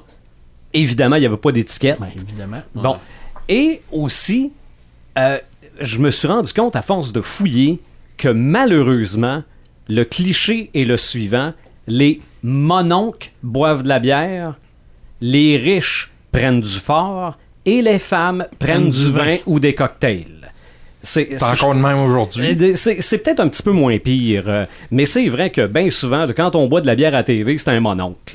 C'est, c'est- je, trouve, je trouve ça un peu dommage. C'est un préjugé. C'est ça. Ce La, qui est- la boisson du peuple. c'est ça. Ce qui est en train de changer pour ce qui est de la consommation de bière ou d'alcool à la télé, c'est que pendant plusieurs années, on a exploité le côté ludique de la consommation de bière et d'alcool. Et là, il y a des émissions que vont, qui vont commencer à démontrer que, oups, euh, la personne que tu suis dans la série qui a toujours son verre de vin à la main, là, commence à avoir des problèmes un petit peu avec ça. Ça a l'air que c'est une nouvelle tendance qui se dessine. Euh, parmi les émissions où la bière est en vedette, Cheers, Ben oui. Ben oui. Bon, 275 épisodes de 30 minutes, parce que dans ce temps-là, c'était des 30 minutes, de 82 à 93. Évidemment, les Simpsons. On peut pas penser à côté de... Euh, Sylvain, je peux, vu que t'en parles des Simpsons, j'ai euh, un personnage, Barney? Oui, ben oui. Bar- Barney, c'est celui-là qui a le plus de bière dans les mains dans toutes les séries. OK. À 90%, euh, un boc de bière dans ses mains. Et c'est le personnage dans toutes les séries qui possède le plus souvent une bière dans les mains. À 90%, il quasiment non. tout le temps. Là. C'est ça. Mais On quantifiait ça, eux autres. Ah oui, oui, Ouais. euh, ah oui, ils ont fait des recherches là-dessus. J'ai vu ça, Ça, sur c'est, Internet. ça, c'est quand il est pas couché à terre, euh, knockout. Là. Mais 90% du temps, il y a un boc dans les mains. Oui. Aussi, évidemment, il y a l'émission Ça va brasser qui met la, la- Ouais, la bière ouais. en vedette. Ouais. Euh, les recettes pompettes, y a-tu de la bière là-dedans? C'est plus Non, la c'est la- c'est la. Volga. Des des shooters. C'est plus des shooters, hein? Ouais. Mais il y a quand même une émission qui ne parle. Le, le thème, c'est pas la bière, même que c'est les autos, le thème de l'émission, mais qui, selon moi, par une seule phrase, a mis la bière à sa place. Et la phrase s'est imprimée dans l'inconscient collectif, c'est une petite frette, mon Denis. Ah ouais. OK? Kilomètre heure Ouais. a. Je pense qu'il y a du monde aujourd'hui qui dit cette phrase-là sans savoir d'où ça vient. Oh ouais, ça, me ça, me, ça me surprendrait pas. Huit saisons entre l'automne 98 et le printemps 2006. Euh, Je pense qu'il y a quasiment quelque chose de psychologique là-dedans. Hey, mais on est en train d'oublier une, je pense. Mais c'est- pas à la télé, c'est plus au théâtre. Mais. Ah, ben oui. Brou. Ben oui, Brou, Brou, ben 79, 3000 Ben oui. représentations. Je veux dire, euh, tout est issu, tout est parti de la bière et. euh, c'est ça, là. Effectivement. Euh, C'est Les que. tavernes. dans, dans notre Brou. culture québécoise. C'est une là, institution, là. C'est ça. Et comme je le disais au début du podcast, sans vouloir glorifier la bière, c'est vrai qu'il y a beaucoup de discussions qui se font autour de ça. Et justement, la phrase Une petite frette, mon Denis, quand le chum sort une bière, souvent ça veut dire là, on jase. C'est ça. OK? Oui, on est capable de jaser sans bière, là, mais. Bon, ben, qu'on rouvre ça, là. On peut jaser avec ça. du scotch aussi. Quel tu Oh veux? non, c'est sûr. C'est sûr. On, en- on en rouvre une autre. Ouais, Ah oui, on en rouvre une autre. Il y a Pepperman qui est un peu en retard, mais. euh, C'est ça. Pen- Pendant ce temps-là, je vais vous parler de bière fictive. Parce que justement, on Bière n'a pas, fictive. on a- on n'a pas de marque de bière à la télé. Ben, euh, ouais, Ils sont cachés. Sauf la Doff. la Doff, ouais. Ouais. OK, la c'est- Mais ça reste, ça reste quand même une bière fictive. Et j'ai découvert que certaines séries avaient leur sorte. C'est une bière fictive, mais pour la série, comme dans The Good Wife, on boit de la FG. Dans euh, Skull- euh, on boit de la Skull Island dans Dexter. On boit de la Eisler dans My Name is Earl et New Girl. De la El Brazo aussi dans New Girl. El Brazo. Ouais, de la Cerveza Clara dans About a Boy, The Bridge, Community et le film de Social Network. Ah, je- Et là, ça m'a amené à me dire, coudon, comment ça qu'on boit la même bière fictive dans plein de places différentes? Ben, ça m'a permis d'apprendre quelque chose et de, de me coucher plus intelligent. Aux États-Unis, il y a un, euh, une compagnie qui ne fait que des marques fictives. Ah. Mais pas juste de ouais. bière, de n'importe quoi. Là. OK? Euh, tu veux montrer quelqu'un qui travaille sur un ordinateur, mais il est pas un. euh, c'est pas un Apple, c'est pas un. Fait que Y a- c'était une pas pomme de- mais croquée des deux bords? Probablement. probablement. La compagnie ne fait que des, euh, que des produits fictifs, dont de la bière, et les produits fictifs se retrouvent souvent dans Hey, c'est loin. plusieurs. euh, Je viens d'avoir un flash. Tantôt, Oui. on parlait de pub, on parlait de bière, puis on parlait d'un petit peu de, de pensée dans le temps. Vous rappelez-vous de la bière? Écoute, je suis pas sûr du nom. La Brahma. Oui! Avec euh, la bière est en forme de brésilienne parce que c'était une bière brésilienne Oui, et la oui, bouteille oui, était oui, faite oui, en genre Et, de et la, et brésilienne sort de l'eau? Oui, avec un c'est ça. Moi, oui. Moi, un, oui. un popotin intéressant. C'est Ouais. pas Moi, ça, oui. ta radio là? De- de- oui. Genre? Non, non, c'est. On euh, radio? Non, on je- est au je- podcast. Je, Oh, con- Ah non, je ben, me rappelle ça, encore de cette là. pub-là. Moi quand j'ai un micro d'en face, j'appelle ça de la radio, mais Sylvain, finis ton verre, on va on va goûter. Ouais, ben là, je hey, donner des ordres moi. là. En passant, C'est- super bonne. C'est ça, c'est ça? je m'attendais, oui, puis je m'attendais à, à un goût plus houblonné que ça. Ben ouais. Pour le le houblon est à l'honneur, Oui. 7% IPA américaine. L'eau blonde est à l'honneur, mais le malt est là. Fait qu'elle est bien bien équilibrée. Comment s'appelle-t-elle cette bière? Un peu, on va verser ça comme ça. Euh, c'est la solution. Ah, on va avoir des parce que, solutions. parce que pour vrai, euh, euh, ils ont trouvé la solution parce que C'est ça, une bière qu'on peut prendre même si on n'a pas de problème. Rendu là. Mais c'est une 7%, là. Mais elle goûte pas 7%, je trouve. Non, elle goûte pas 7%. Ben, C'est- moi, c'est pour ce qui est de l'adaptation de la bière au petit écran, c'est complet. Allons-y avec le grand écran. Ben, au niveau du grand écran, euh, au niveau de la bière, des films, il n'y en a pas une trollée. Y a des films qui parlent de bière, mais que ce n'est pas le sujet principal. Ça, il y en a plusieurs. J'en ai cinq devant moi euh, de films où indirectement on parle pas de bière, mais que la bière est, est, est vraiment très présente dans ces films-là. Évidemment, on peut pas passer à côté des Boys, Ah, hein, oui, ben la oui. taverne chez Stan, ouais. ok? Oui, Euh, ben, la télésérie aussi. la télésérie aussi, mais le film, euh, euh, regarde, le réalisateur euh, Richard Gaudreau, euh, il s'est inspiré de ce qu'il vivait, c'est-à-dire une ligne de garage, les chums, on s'en va à la taverne, on jase, on prend une bière, puis c'était, c'était vraiment comme ça, puis c'est encore de même aujourd'hui, Oui, les oui, gens oui, ben vont, après une game de hockey, ils vont prendre une bière, puis tout ça. oui, mais maintenant, c'est les arénas des fois qui la vendent. OK, bon. Fait qu'ils se réunissent puis prennent une bière. Donc, euh, les boys, c'est c'est très, très, très euh, relié avec les tavernes. Et d'ailleurs, le troisième film, La Taverne, elle, elle est mise en péril parce que c'est une gageure que. Ouais, ouais. Et là, euh, donc, euh, on voit le, le- le terme de La Taverne là-dedans aussi. Euh, comme deuxième film, si vous êtes un amateur de la Anakin, que vous êtes un amateur de David Leach et euh, que vous aimez les top 100 de films, eh ben je vous suggère Blue Velvet, un film de 1990.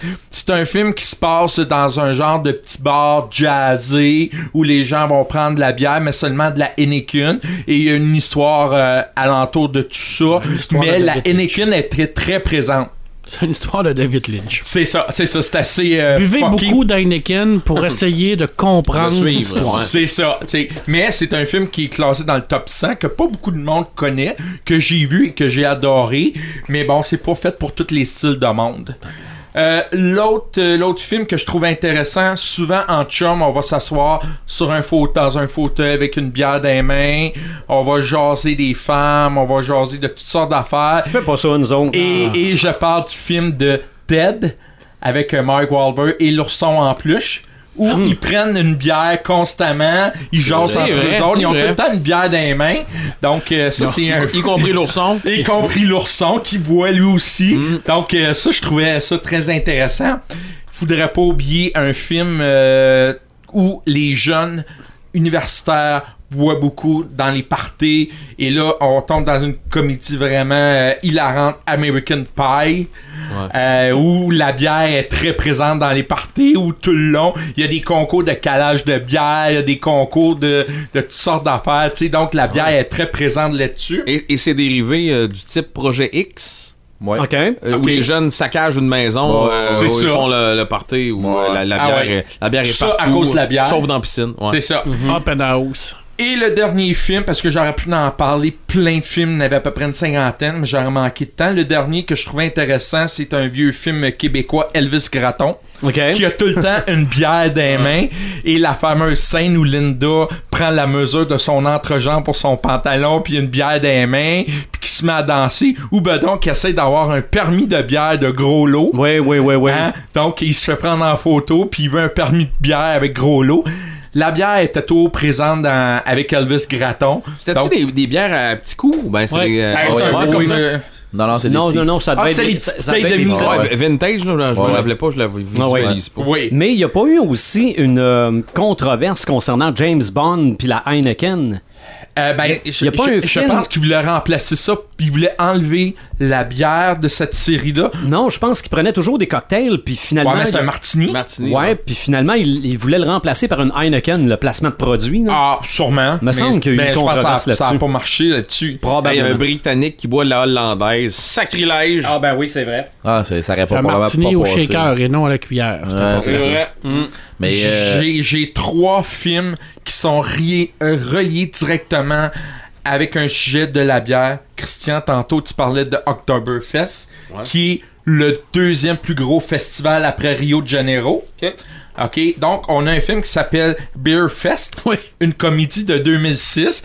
Euh, c'est c'est deux gars qui s'en vont, ben, parce que je pense que euh, Oktoberfest, c'est un genre d'Olympiade C'est une euh, genre de. Non, non, non, non, non, non, mais les autres, ils ont fait des Olympiades. Ben, c'est ça. Eux autres, ils ont fait des Olympiades. Ça a pas marché. Ils ont été frustrés. Ils ont décidé de revenir l'année suivante pour faire un concours de calage de bière. Évidemment, c'est fait à la manière des Olympiques. On se promène avec un drapeau, avec le nom du pays, puis tout ça.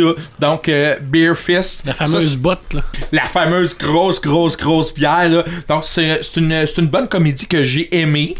Euh, L'autre, c'est une. Encore une fois, c'est une comédie. Je pense que les comédies ont la, la cote euh, dans, dans ces. euh, avec la bière. C'est avec euh, Simon Pigg qui joue dans Star Trek et dans Mission Impossible. Le, le dernier pub de la fin du monde. Voilà, Ah, en plein oui, ça. oui, oui, oui, oui. Qui est une gang de d'étudiants qui finit l'université et qui décide de faire toute la tournée des pop anglais. OK. Ben, Simon Pegg, c'est euh, Sean et les morts vivants aussi. Ouais, ouais, c'est Ouais. ça. Ouais. Donc, ils décident de faire toutes les pubs euh, anglais, sauf le dernier par manque de temps, parce que les gars étaient trop sous. Euh, et là, 20 ans plus tard, après une famille, des enfants, tout ça, décident de faire la- le dernier pop qui reste, qui s'appelle La fin du monde. Donc ça c'est un film et euh, je vais terminer euh, dans les films directement reliés. Euh, Wake in Frag, est-ce que ça vous dit quelque chose? 19 1971, un film australien. Écoute, euh, c'est un personnage qui, pis ça, ça va vous faire rappeler un film que vous connaissez. C'est un personnage qui traverse euh, le désert pour s'en aller dans une ville. Il se met qu'à boire de la bière jusqu'à ce qu'il en meure. Ah, Donc, on a le lien de Living in Las Vegas avec Nicolas Cage. Ouais. Ton, ton acteur, euh, ouais, ton acteur préféré. Mon acteur préféré fétiche, d'ailleurs, ben, pour ce film-là, je dirais oui, parce que c'est un rôle euh, extraordinaire. Ok, mais c'est du sarcasme, tu détestes? Non, Oh, ah non, oui, je oui. déteste Nicolas. Cage, je le déteste. Il est tellement mauvais dans ses films. Il y, Là. a son, il y a son toupette que je trouve particulier. Ah, Pour le reste, euh, euh, honnêtement, là, regarde. Dans Superman, il a arrêté super bon. Oui, son- ah, ah, ah oui. hein. Donc, euh, ce film-là, Wake and Fry, qui est un peu l'ancêtre de Living Las Vegas. il n'y a pas un film aussi avec Chevy Chase, là, euh, où il se ramasse habillé en tyrolien, euh, Ouais. justement, à quelque part les en vacances Autriche. Vacances, ouais. Hein? Ouais, c'est mais le- deux. Chase, c'est. euh, European le- Vacation? Ouais, European Vacation. Puis là, il se ramasse au Beer Fest. Ben oui, c'est ça. Ah, oui, puis sûrement, là, il- il là. Comme je dis, il y en a tellement là, qu'on peut Mais pas tout il les l'échappe souvent. dans Ah ouais, mais là, il, il a même pas besoin d'être sous pour l'échapper. Sais. Au niveau des documentaires, euh, il y a beaucoup de documentaires sur la bière en streaming. Si vous allez sur le site lesdocu.com, LES, trait d'union, D-U-C-U-S, vous avez plusieurs documentaires sur la bière euh, très différents euh, l'un de l'autre. On a un film réalisé par euh, Pierre-Luc Lagagnère qui explique pourquoi on a eu une augmentation de 66% de bière en 10 ans. Il explique un peu dans ce film-là pourquoi tout ça. Netflix, une incursion dans les microbrasseries américaines, euh, Crafting a Nation. Donc, euh, si vous voulez connaître un peu les microbrasseries américaines, c'est une série que je vous suggère.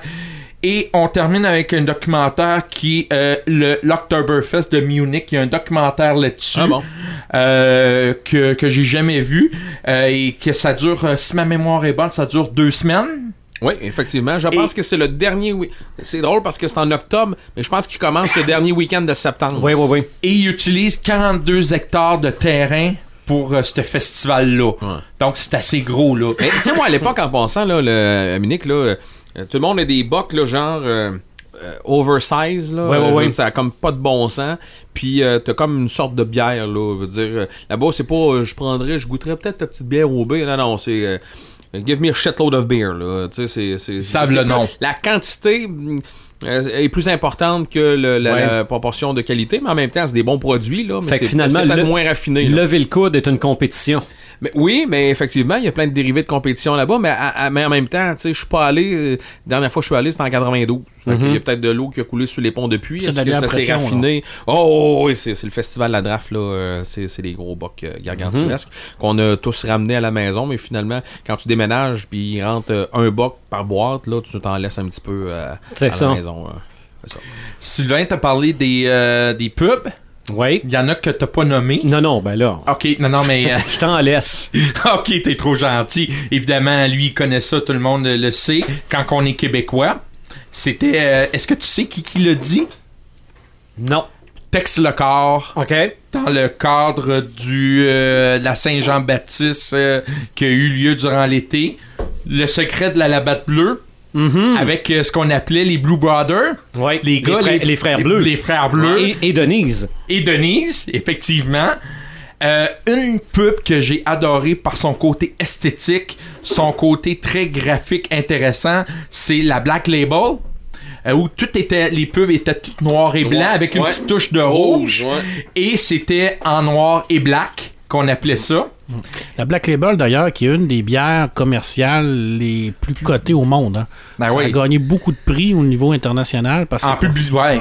Parce que euh, honnêtement, euh, c'est une des premières fois où on faisait de la pub en noir et blanc et c'était très avant-gardiste de faire Ouais, euh, ouais. de, la, de la pub en noir et blanc avec une petite touche rouge là. Mais la, la dernière pub de Black Label que je me souviens, ben, je m'en souviens pas, justement. Non, mais c'est parce que ça fait, ça fait, ça fait oui. combien de temps que je- qu'on n'a pas vu de pub, là, que Non, ce non, soit dans en, les imprimés. en noir ou- et black, là, ça doit faire euh, presque 20 ans. Ah ouais, Ah, c'était voyait une des bières La, la- seule pop- petite ligne rouge, ouais, oui. C'était une des plus populaires, je pense. Ouais. Puis Par, je son, pense par son prix aussi, on se le cachera pas, là. Non, non, Ah, c'est ça. c'était pas Ouais. cher. Et le dernier, évidemment, euh, La coulé, dans, coulé dans le rock. Hein, la Oui, Budweiser. coulée dans le rock. Et ce qui est intéressant, c'est que les Américains, eux autres, ont quelque chose de différent de nous. C'est-à-dire que nous, Budweiser, on est dans le rock avec la musique, on sait les canettes de Metallica et tout ça. Donc, il est axé beaucoup sur la musique. Les Américains, c'est au niveau du sport. La Budweiser, euh, Super Bowl, euh, baseball, tout est axé sur euh, le, le sport, contrairement à nous autres, qui c'est vraiment plus au niveau de, de la musique. Et Hey, euh, tu, tu parles de bière dans les sports. Euh, quand j'étais mon dernier voyage à New York, il y a de ça un mois, j'étais au Yankee Stadium. J'ai pris une bière. Évidemment, là-bas, tu as le choix entre la Budweiser ou la Budweiser Light. C'est la Bud, la Bud Light. 12 piastres US pour la 500 millilitres. Et pour euh, la 700 millilitres, c'est 14 US. Alors, deux bières, c'est 28 US. T'as pas laissé de pourboire et pas canadienisé. Là, fait que à peu près 40 piastres, deux bières. ils peuvent bien C'est payer c'est leur de la. Bud Light, là. Ils peuvent bien payer leur stade, hein? C'est de l'eau. Ouais, parce que non, mais là-bas, euh, US, euh, c'est de l'eau comparée à la nôtre. La même chose. ouais, euh, ça doit être à peu près le même prix au Centre Bell, j'imagine. Je sais Oui, pas oui. comment. Ah, ouais, au oui. Centre Bell, là, ça doit être cher en tabarouette. Oui, c'est cher euh, au centre Voilà. Bell. C'est 12 piastres, je pense. Ça fait pas mal le tour. J'aurais Ouais. pu en énumérer Ouais. beaucoup plus, là, mais le temps me manquerait. Ben, c'est ce qui est dommage, c'est que dans le monde de l'immersion, la bière a pas beaucoup de place. Donc, Red a à peu près rien à dire. Il n'y a pas de jeu de bière. Non, non. Hey, pour vrai, Non, non, il y en de a bière, un. Il y en a bière, il y en a un. Puis de toute façon, on peut en faire de la bière aussi. Ouais, Puis c'est t'en clair. fais. Ouais. Euh, dans la bière, dans les jeux, sérieusement, des jeux de bière, des jeux vidéo qui ont rapport à la bière, de quoi de même, euh, pas grand chose. À part de Tapper en 1983 qui était disponible sur genre Atari, euh, et sur les, euh, les Commodore 64, euh, dans les arcades, euh, c'était. Tu sais, le- le- le- le- les, vieux PC, les, vie- les vieilles affaires, là. Ben ça, c'est, c'est- ça doit être ça le jeu qu'on se demandait Ouais, ouais. avant le podcast. Là, Ouais. Qu'il faut aller chercher le change puis euh, Ouais, ouais, ouais, c'est lancer ça. les box sur Ouais, les barres. C'est ça, c'est Tapper. Puis la première version, il y avait euh, dans le fond du, euh, du mur, il y avait euh, il y avait même une enseigne de Budweiser. OK. Puis ça a été enlevé là. Euh, mais sinon, question jeux vidéo là, c'est honnêtement euh, des jeux à boire veut dire euh, on va s'entendre que ok des, du beer pong puis euh, de- n'importe quel mot de jeu à boire là, des schtroumpfs n'importe quoi. ok. C'est- Mais Eric, On euh, commencera pas à les nommer là C'est un, un peu comme ça qu'on a tout appris. Hein? ouais. mais est-ce que les gamers boivent en jouant? Ben oui. Ok, t'as le temps de, t'as le temps de penser. Je vais prendre une bière je entre vais- deux jeux. Ok, non, euh, je, on, va, rejoindre- on va rectifier le tir. Les gamers euh, en console, oui, ça, ça boit un peu. Mais en console, si tu te mets en console ou en PC ou de quoi de même, si tu te mets à, à boire tout ça, à un moment donné, tu vas perdre le fil un peu parce que tu vas. Tu vas, tu vas, tu vas le perdre. C'est Ouais. Pas dur, hein, tu vas l'échapper. Comme ça. en roleplay aussi. C'est ça. Sauf que quand tu t'en vas sur table, quand on va jouer, mettons, du Donjon Dragon, de faire de même, oui, euh, il y a Un bien board du monde- game, là? Ouais, du board game, quelque chose comme ça. Oui, c'est plus. euh, c'est plus axé vers le social. On va, Ouais. le, ouais, on va le dire de même. Puis Ben, oui, C'est comme dans les casinos. ben Ouais, puis oui, t'as, pas, t'as pas les deux mains sans la manette non oui, plus. puis hein. boire une bière, ben oui, ça se fait. Mais la majorité du temps, j'étais un petit peu comme Pepperman. euh, c'est le roleplay qui débarque, là. euh, le roleplay euh, pour euh, notre ami Chris de Buveur. euh, Ouais. ça veut, dans le fond, Ben, c'est le tu jeu de joues ton rôle. rôle. Oui. ben ton rôle, tu débarques assez vite quand tu viens maganer. Ok, ouais, ouais, je comprends. Ok, fait que t'es pas capable de, de le- de le tenir. Ça, c'est autant sur table, ben, mettons, à jouer comme on Ouais, parle de mettons de donjon. jouer un, hein. alf, un alfling voleur quand t'es sous, Ben, tu veux, ça moi, j'ai- commence à être compliqué. J'ai pas eu ce problème-là. La dernière fois que j'ai gamé en étant un peu pompette, c'était Super Mario 64 avec une boule max entre les, entre les jambes. Là. Fait que, tu sais, on- Bon, il y a Ça moins de défis, là. c'est ça. Ça fait, même- ça fait un bail, là. C'est pas même game. Mais ça, euh, ça oui, euh, se lancer des défis de même en, en tant que gamer. Moi, je pense euh, que t'as plus de chances de le passer, tout. Super Mario 64, en étant sous que pas sous. Ouais, yeah. Parce qu'il y a des bouts où ce que c'est Ouf. tough. hein. Hey, j'ai vu le speedrun de ce jeu-là. euh, ok, il y a, il y a quelque chose que j'ai pas compris quelque part. Ah, Mais bon. Euh, sinon, moi, il a fallu que je m'en aille avec euh, tout ce qui, a rapport avec les grandeurs nature. Là, Oui, euh, ben oui. là, ben, je veux dire, c'est pas toutes les, c'est pas toutes les organisations qui acceptent d'avoir de l'alcool sur le terrain, parce que pour, pour plein de raisons. Mais il y a pas beaucoup d'organisations qui fournissent la bière pour euh, permis d'alcool, des affaires de même. Fait que les gens font comme moi, ils en font de la bière. Fait qu'on se ramasse avec euh, Bicoline que, tu sais, mettons comme euh, Bicoline que, que j'ai été dernièrement. Qui est, qui est un terrain où on fait du grandeur nature. C'est ça, puis tu sais, on se ramasse avec euh, une couple de 1000 personnes, puis euh, tu sais, fait qu'il y a du stock de n'importe quoi là-dessus, dont les microbrasseries qui, qui, qui se font demander des fûts spécialement pour Bicoline, des recettes spéciales spécialement pour Bicoline euh, qui, qui se font faire là-bas par des guildes, puis ça fait comme ça. Donc, euh, t'as, euh, j'ai vu des fûts de la Barberie, du Trou du Diable, du... euh, euh, de la voie maltée, des trois brasseurs, en tout cas, mais c'est tout plus dans le coin de là-bas, parce que c'est plus facile à emmener, c'est moins loin, puis ainsi de suite, parce que c'est à Shawinigan quand même, c'est à Mathieu du Parc, Bico. Puis, il y a des gens comme nous autres qui à fond, mais comme je disais, comme moi, puis comme euh, Alexis qu'on avait vu euh, dans un podcast sur les GN, euh, de, du GN Kraken, on fait notre bière pour notre guilde, on la vend avec, on va dire avec du truck, avec de l'argent de Monopoly, là, le- l'argent là-bas, parce qu'on n'a pas de permis de boisson puis tout ça. On n'a pas de permis de bar, fait qu'on n'a pas le droit de la vendre, mais on la troque pour des, des- des éléments en jeu. Fait que moi j'en ai trois bières ici, parce que je m'étais dit, je vais, je vais y faire goûter, puis je veux dire, euh, j'ai quelqu'un qui, qui, qui, qui organise euh, le Beer Fest euh, de, de Rivière-du-Loup, fest- On pourrait même dire que c'est un geek de bière. Ben, Ah ouais, mais- ben moi pour vrai, pour, pour vrai, la bière elle a une importance dans la culture geek selon Ouais. moi parce que pour vrai, puis là euh, je veux dire ça, ça peut être n'importe quoi là, mais il y a bien des il y a- il y a ben des, des jeunes geeks qui ont débourré à un moment donné parce qu'ils ont pris une bière avec des chums puis qu'ils ont ils ont finalement euh, embarqué dans un côté social un peu plus parce que je veux dire c'est pas tout le monde qui c'est pas donné à tout le monde. Un peu comme quand on a fait notre podcast sur la bouffe, qu'on disait qu'il y avait des geeks de bouffe. Oui, oui, oui, oui, il, y a, il y a effectivement. des geeks de bière. Ah ouais. ouais, je veux dire, euh, quand nous autres on est arrivés Ça, on a ça commencé. prend, ça, ça- ça prend le verre spécial pour aller avec une stout, ça prend tel... Ben ouais, c'est ça. Ben, gars, euh, juste, euh, Sylvain, toi, t'es un geek de Jack Daniel, on se le cachera pas, là. Tu sais, je veux dire. Non, ouais, euh, j'ai des petits verres qui viennent avec. ben ouais. c'est ça. Mais, j'ai des verres. Moi, là, je suis têteux pour ça. si, si je vois un verre avec la marque dessus, là, ça me le prend pour ce bière-là. Je suis aussi têteux de t'es j'ai mes ça mes verres Guinness à maison. Ah ouais. Ah oui. Mais tu sais, c'est comme, c'est comme je partais pour dire, quand on arrive avec des, des, des gars comme moi, comme Alexis, puis comme ben d'autres dans dans dans d'autres guildes, on se ramasse avec, ouais, on s'en une bière, on fait une blonde, ben ouais, tout le monde emmène de la blonde. ben, ok, on va se faire une blanche. Ben, non, ben, tu sais. Fait qu'à un moment donné, tu fais, ben, ok, on va faire une blonde à telle affaire, une blanche à telle affaire, une noire à telle affaire, tu sais. On va toutes les faire, mais différentes. Puis c'est pour ça que j'ai emmené, dans le fond, ici- moi, je me- j'ai j'ai emmené trois sortes que j'ai que, que J'ai hâte de nous. goûter à ça. Moi, j'ai hâte que tu te Ben, regarde ce que je vais faire là. Je vais la première que, que je vais te passer là, elle, elle s'appelle la garce. La garce, ok. Ok? Ben, on- verre, ça. dans le fond, euh, on ouvrira dans, dans l'ordre que tu voudras là. Mais elle, c'est une blanche au une blanche au pamplemousse. Qui euh, Ça va-tu? euh, Oui, Il a, il a perdu son toupette. dans le fond, on a une blanche au pamplemousse. Puis oui, la couleur, oui, la couleur, elle fait pas comme une blanche, mais c'est à cause du pamplemousse qu'elle fait ça. Fait que, mais c'est une super, c'est c'est une super de bière que qu'on se fait arracher là-bas. En quelle quantité tu fabriques euh, Nous autres, on, nous autres, on y va, euh, tu sais, avec des, des, des, des- je dirais des, des recettes standards là, avec des vins, des, des, des touris de 20 coquelites. Là, ça dépend avec quoi qu'on s'en va. On est en train de s'en- de s'enligner pour que notre guild, euh, on y aille avec du. euh, non, non, non, les gars, c'est pour vous autres, là.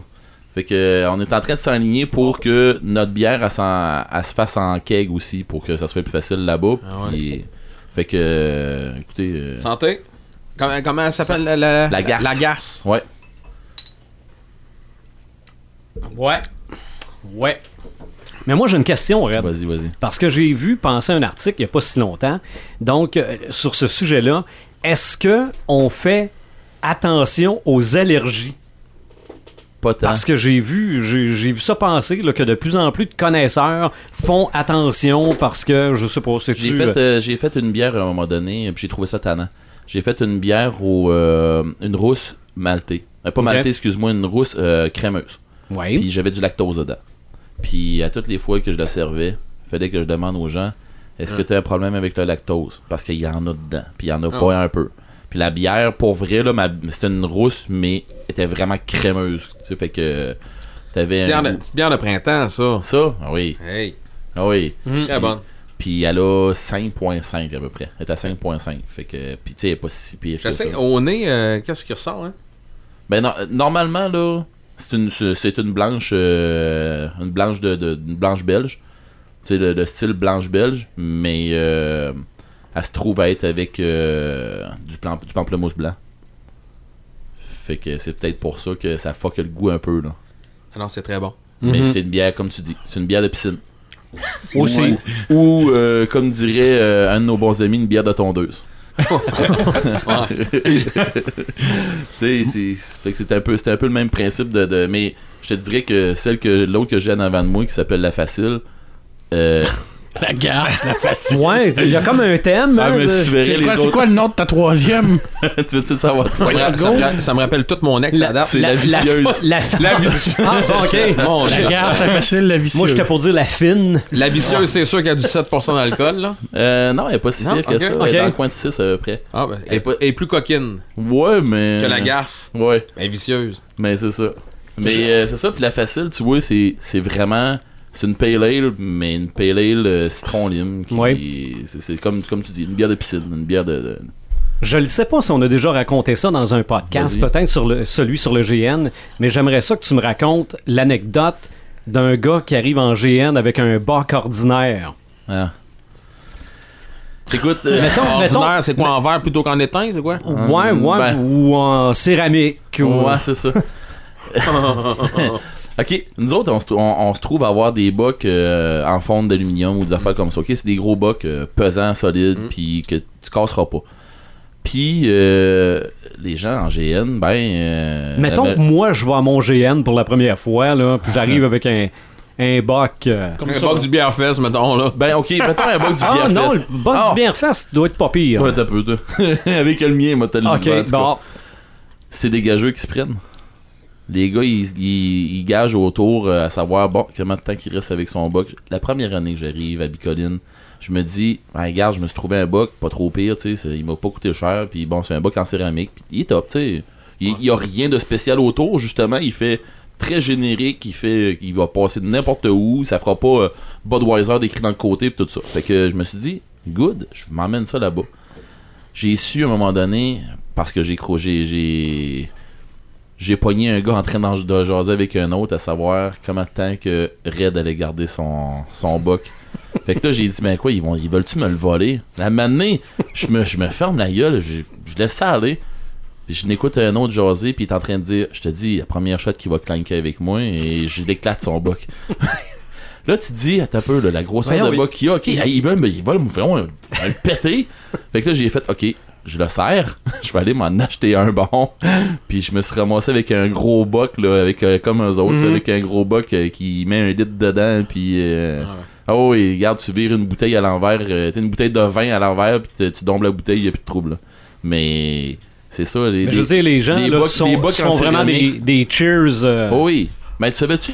à ok. 100 000 à l'heure. On est loin de la dégustation du C'est- bière-fest, là. Mais sais-tu pourquoi ça, que le monde faisait ça? À l'époque, Ouais. Oui, Tu sais pourquoi? oui, pour que de la bière de un tombe dans l'autre. Oui, pour, pour, pour que l'autre il se rende bien compte que ta bière est pas empoisonnée pis tout ça. C'était, c'est, c'est, c'est pas Ah des ouais. niaiseries là. Ouais. Le monde faisait vraiment ça pis c'est, c'est, c'est pas pour rien. Et c'est ça que ça fait? Ouais, ben là, à moins que tu te fasses éclater ton bac en céramique. mais pour vrai, pour vrai, les bacs Ou en que la céramique. personne a un feu sauvage en face de toi. C'est ça, pas ouais, c'est ça. Mais les bacs en céramique, euh, mon dieu. En tout cas, dans notre, dans notre guilde, euh, il y en a pas. OK. Il y en a pas, sérieux. Euh, même même euh, quand j'arrive avec euh, mon verre à scotch, le monde font tout. Ouah, que c'est ça cette affaire-là? Ah, là, pas, les, pas les verres à scotch Ouais, en, mon verre à scotch. en là, qui- acier inoxydable. Ouais, oui, qui- pèse 3 tonnes. Là. Ouais, mais c'est ça. Il y en a rien qu'un sur le terrain, c'est le mien. Fait que, Mais y a-tu une culture du boc? OK? Y, a, y, en a- y a-tu quelqu'un qui en fabrique puis que c'est. euh, Ben, Bicoline en ont fait en passant. Ils en ont fait à l'effigie de Bicoline, puis pour vrai, ça a marché, puis pas rien qu'un peu, parce que l'organisation était curieuse de voir du monde arriver avec des, de la cochonnerie, puis des, des, des, des verres qui avaient comme pas de bon sens, pis tout ça. Fait que, sérieusement, ils en, ils en ont fait imprimer, puis ça a marché beaucoup. Euh, Il y, a, y a du monde qui vont en chercher, puis tu sais, je veux dire, euh, tu payes, euh, je pense, c'est 15$, piastres, une affaire de même, 15-20$. piastres. OK. T'as une bière, puis ton boc qui te reste, fait que ça vaut la peine pour quelqu'un qui en a pas ou de- quelque chose comme Mhm. ça. Ça vaut la peine, puis ça fait un bon petit boc en aluminium. Ok, on s'entend qu'il t'offrera pas. euh, il, il t'offrera pas si, si tu y fais pas attention. Tu tombes dessus, il- le mien, tu vas te casser une hanche si tu tombes sur le mien, mais mais, c'est- mais l'autre, euh, mais l'autre, celle-là, celle-là de Bicoline, c'était un bon petit boc, mais tu vas écraser si tu tombes dessus. si, si je tombe sur ton boc puis tu me pitches ton verre de scotch, je suis fini, là. ben, c'est l'hôpital, probablement. Fait que on va en déguster une autre. Puis pendant ce temps-là, on va faire nos samalumes, ça m'éteint. On est rendu à un autre? Ok, ben, Ben, je sais pas, on est. euh, Oh, ouais, si vous voulez. Prépare-en une, là. Ben, on va y aller avec la facile. OK. Hein, rendu là. Ça, ça- ça va être facile. Paperman, ton samalume, ça m'éteint. Ben, j'ai plusieurs samalumes, puis j'ai un samétain. Je vais commencer avec mon premier samalume, euh, Les Montagnes Hallucinées. C'est une nouvelle de Lovecraft. Vous savez tout l'amour que j'ai pour HP Lovecraft, euh, qui est un des grands maîtres de l'horreur. Euh, Il y a beaucoup de jeux de plateau qui ont été faits de, de Lovecraft. On a qu'à penser à Mansion of Madness ou encore à Arkham Horror. Euh, par contre, il y en a un qui va sortir bientôt sur les montagnes hallucinées, spécifiquement sur les montagnes hallucinées. Euh, et puis, le, le- c'est quand même une grosse pension d'édition qui va la sortir. Le, le gameplay a l'air excellent. Alors, moi, ça m'allume. Ça m'allume parce que c'est euh, c'est peut-être un bon signe si on sort un jeu sur les montagnes hallucinées. Ça va peut-être donner un coup de pouce à des gens comme euh, Del Pot- euh, Guillermo del Moro pour faire le film. Oui, oui, oui. Parce qu'on veut un film des montagnes hallucinées. Alors, euh, on y va, on veut en avoir un. Alors, euh, Dieu Et merci. je me suis commis. Oui. Quand t'as euh, partagé ça, euh, je t'ai envoyé un petit message en privé en disant euh, faudrait bien que j'essaie une game. Ah euh, oui, ben je- moi je l'ai commandé pour la bibliothèque parce qu'on a des jeux de rôle, on Ouais. a des jeux de plateau à la bibliothèque. Mais je l'admets, des jeux de euh, plateau, là, j'ai pas joué tant que ça. D'ailleurs, euh, j'attends encore euh, de euh, que Mhm. s'il faut que c'est à Ouais. l'écoute, euh, j'attends encore des nouvelles.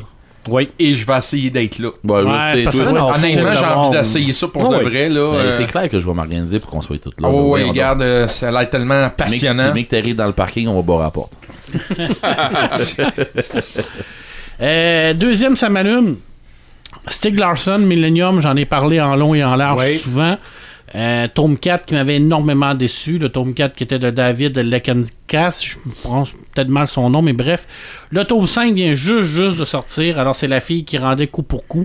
Il est sorti hier. Alors, j'ai commencé à le lire et présentement, les premières pages me semblent très prometteuses. Je pense qu'on va avoir un- Je pense qu'il a compris euh, que le personnage principal de Millennium, qui était Lisbeth Salander, j'en ai parlé beaucoup de Lisbeth Salander, qui est un aqueuse, qui est un personnage très fort au niveau féminin, au niveau de la littérature. C'est probablement dans les 25 dernières années le plus beau personnage en Ouais, littérature ouais, ouais. qui a été C'est écrit. pas ta première fois que t'en. C'est pas la première fois que j'en parle. Et là, le tome 5 vient de sortir. Et puis, je peux vous le dire, ça va être un hit. Parce que je pense vraiment appris de ses erreurs du tome 4. Alors, euh, Plus ça, centré sur l'histoire cent- de c'est Lisbeth. tran- C'est vraiment centré sur Lisbeth. Alors, Michael Blomkiss est là, encore une fois, bien entendu, mais plus un personnage secondaire. Alors là, on, on tombe vraiment sur Lisbeth Salander, qui est un personnage extraordinaire. Alors, j'espère que euh, les, prochains, euh, pages, les prochaines pages que je vais lire vont être encore à la hauteur, parce que présentement, ce que je lis, ça me rassure. Ça me, je trouve que c'est bien meilleur que le tome 4. Puis Millennium, ben, c'est Millennium. Ça a été une grosse, grosse, grosse série de trois livres. C'est sûr qu'il y a eu. Euh, c'est devenu culte parce que l'auteur est mort avant la publication de ses romans. Euh, Il y a comme un- aussi un, un petit côté mystérieux à travers de ça. Euh, on sait pas trop euh, comment il est mort. Il est mort, en- il est mort d'une crise de cœur. Dans d'autres disent c'est un empoisonnement. On sait pas trop. Tu sais, Il y a un mystère autour de cet homme-là. Il y a un mystère autour de Millennium. Alors ça, ça fait que c'est un œuvre qui est excessivement importante au niveau de la littérature. Ils font-tu exprès? C'est-tu un- c'est-tu une game? Je pense pas que ça soit une game. Ce gars-là, c'est quelqu'un qui a vraiment été euh, très actif au niveau politique dans son Non, mais pays. ce que, ce que je veux dire par une game, est-ce que est-ce que c'est pas un je veux pas dire ça de même, mais est-ce que c'est pas un coup commercial justement de son entourage de faire de l'argent là-dessus? Il- C'est pas dans l'entourage qui fait de l'argent. Parce qu'il était, lui, il était pas marié, il était conjoint C'est de ça. fait. Puis il n'y avait pas, il y Alors, avait pas de il y avait testament. pas de testament, rien. Alors sa femme, elle a zéro, elle a rien, rien, rien, elle a rien eu. Alors c'est l'éditeur qui a tout ramassé. Alors c'est vraiment l'éditeur qui fait la, la passe de cash avec lui. D'ailleurs, le tome 4, le vrai tome 4, le- le- qui était euh, écrit par Stig Larsson, il y en avait pratiquement le trois quarts d'écrit qui se passait au Canada, est en possession de la, la- la femme. Et puis ils sont en train de se battre pour essayer de le récupérer, mais en tout cas, c'est. c'est, euh, Bref, mariez-vous. Mm. c'est ça que ça veut dire. Ayez un contrat en bonne et due forme. Il y a un contrat en bas du forme. Euh, je reviens avec euh, Troisième Samalume, c'est mon dernier. Après ça, je fais mon samétain. 13, j'en ai parlé. Il y avait sorti une série connexe qui était 13 Mystery.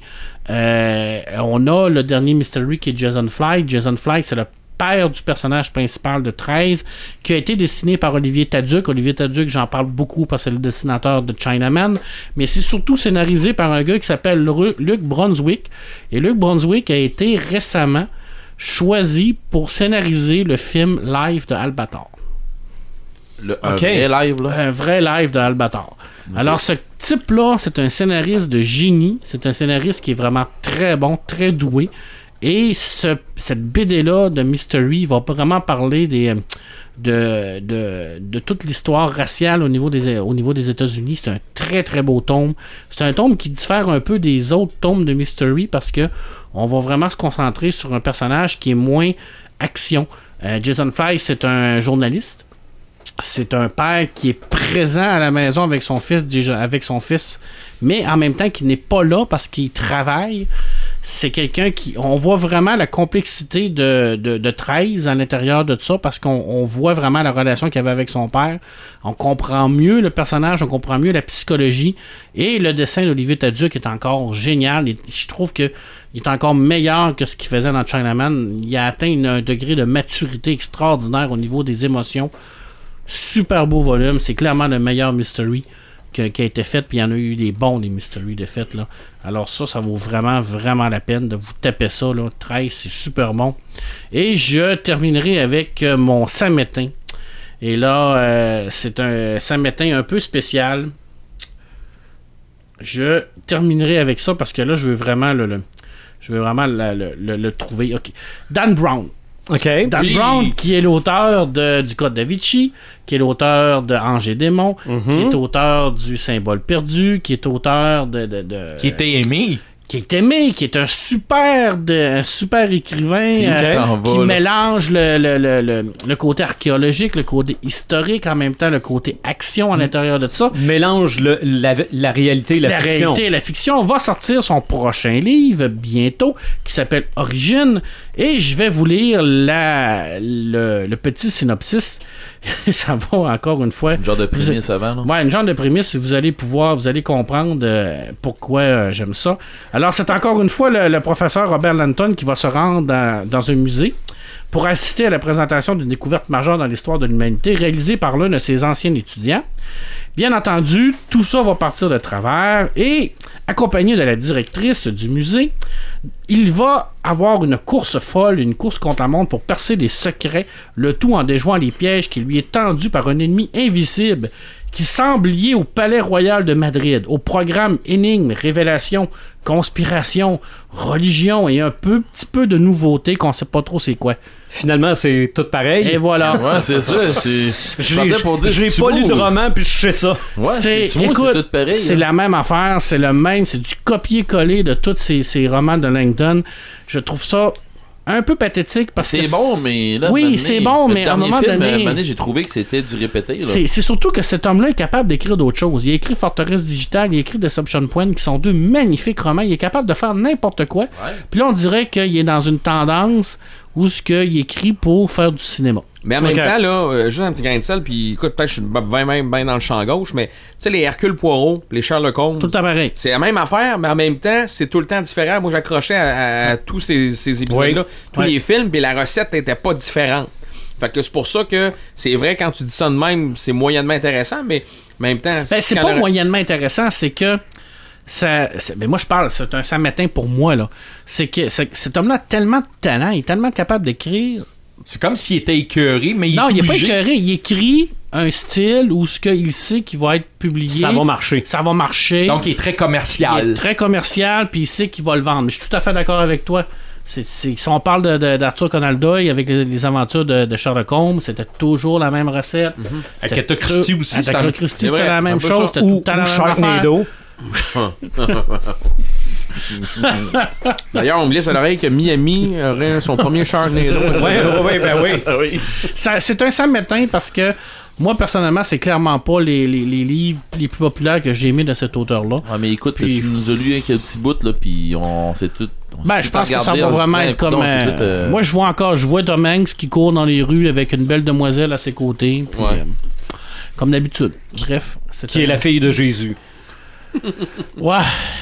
Ouais, mettons que des fois, il va loin. Oui.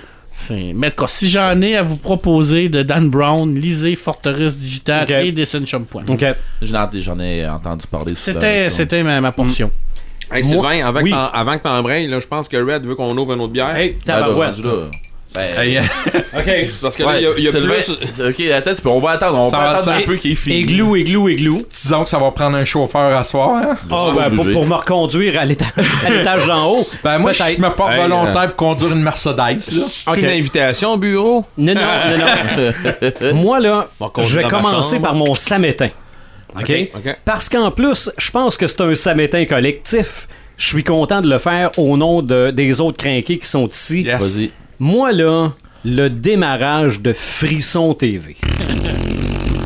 Ah. Mais quel... Quel démarrage, on Ah non, pas. hey. Non, non. C'est que moi, là, j'ai Quand ça vécu... starte pas de même, t'emmènes ça au garage. C'est ça. Ah. j'ai- vécu Ça, le c'est rire, démarrage. c'est rire du monde, hein? Ben, sûrement qu'ils voulaient pas ça comme ça. là. Ça se peut pas, là.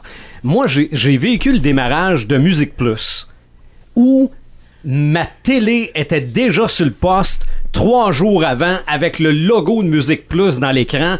Puis je me, je suis même pas sûr rebours. qu'il y avait un. Ouais, il y, en avait un. En tout cas, Musique Plus, je ne sais pas, mais Télétoon, il y en avait un. Musimax aussi, je me sens Ok. qu'il y en avait un. Télétoon ou Musique Plus, ça partait au moment où c'était censé partir. À l'heure précis. Exactement. Puis t'avais le câble, t'avais Musique Plus. T'avais le câble, t'avais Télétoon. Mais là, Frisson TV, si t'es pas de Montréal, tu l'as pas. Même Ah. de Québec, là pas. C'est Ok. bien fait, c'est le fun. Même Le- Québec, Planète là. Montréal again. C'est ça. Ben, Mais c'est que. Je pensais que je devais pas parce que j'étais sur Belle, moi, là. Non, non, non, non, non. Ben, non, mais techniquement, c'est, c'est vrai que Bell ne devait pas l'avoir avant octobre. Ça, c'est sûr. Puis elle va l'avoir après le débrouillage, lorsque le débrouillage va être Ouais, mais terminé. Faudrait mais qu'on nous commence autres à aussi. l'avoir, le Ben non, débrouillard. je sais, là, mais... C'est ça, c'est que en plus, on, on- on- il y avait tout pour que ça marche. Ben ouais. Ok, tu, tu pouvais pas te tromper juste des films d'horreur quand il commence à faire fret puis qu'il fait pas beau là. Euh, puis en plus, nous autres on l'a pas. Ceux qui l'ont chialent pareil. Ben oui. Le choix de, de la programmation, est, honnêtement, est pas Ben, fameuse. moi, j'ai Moi, l'araignée, l'araignée géante, là, je suis pas sûr J'ai- que j'ai le goût d'écouter ça. j'ai fouillé, j'ai pas trouvé ça si mal. Sauf que t'as des Freddy, mais pas le premier. Ouais. Ok. Bon, euh, t'as, t'as des, t'as des Chucky, t'as pas le premier. Euh, C'est sûr que commencer avec la fiancée de Chucky, euh, il C'est ça. Ça part mal. Et ceux qui chialent, c'est que les films sont annoncés pour une heure et ne commencent pas à cette heure-là. C'est ça. OK? Hey, Donc, quand t'arrives là, avec ton, ton décodeur qui enregistre, là, Exactement. t'es fourré. là. exactement, ça commence pas à bonne heure puis tu perds la fin. Fait que c'est. Pourtant, j'avais dans la tête qu'un film, c'était comme une, une, une toune, là. On connaît la durée. euh, Ben. Ça dure 3 minutes 14, puis elle commence à écart des chances qu'elle finisse Exactement. Ils sont vite. plus têtes Il y a- que ça avec des avions, là. Il y a quelqu'un à quelque part qui a mal fait sa job. Ça, c'est Non, non, tu- clair. Qu'est-ce que t'en Et, penses? et le pire. Non, mais c'est parce que ça pouvait pas être pire que ça, là. Ah, ils l'ont échappé Hey. solide, là.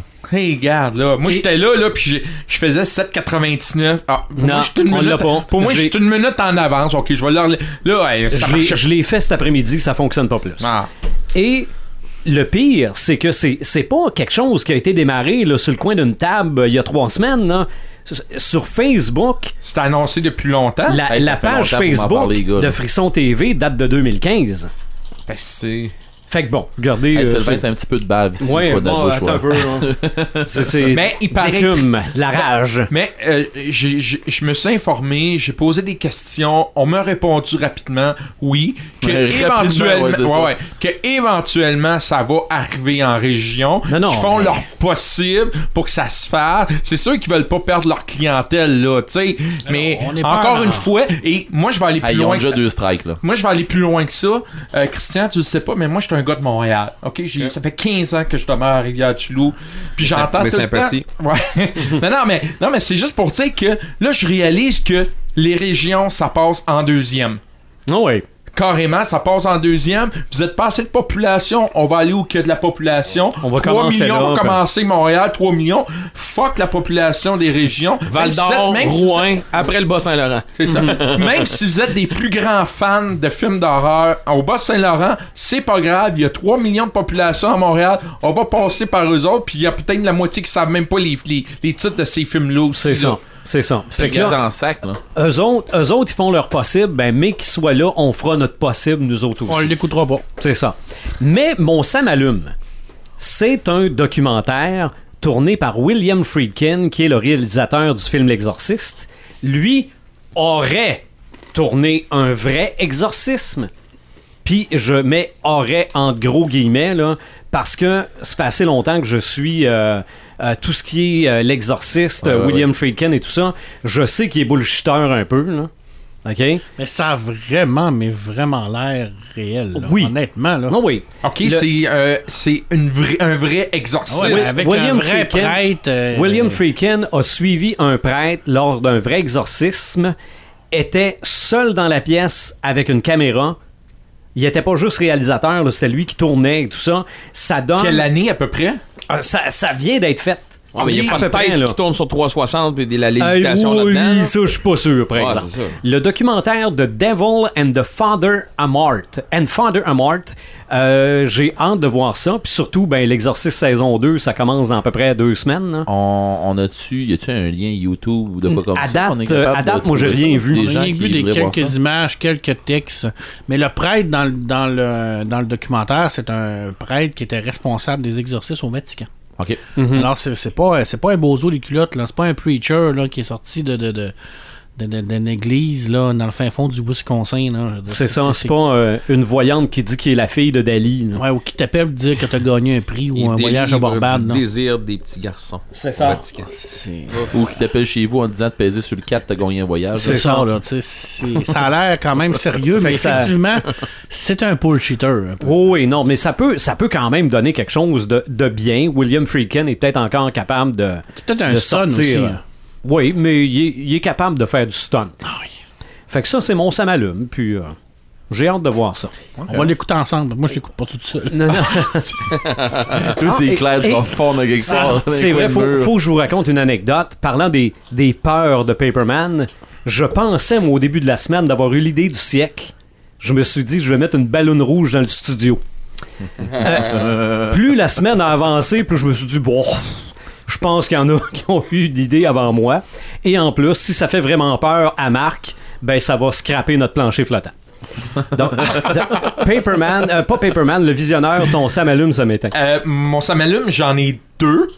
Euh, le premier, ben, euh, Marc m'a souvent fait découvrir des, des BD que je connaissais pas.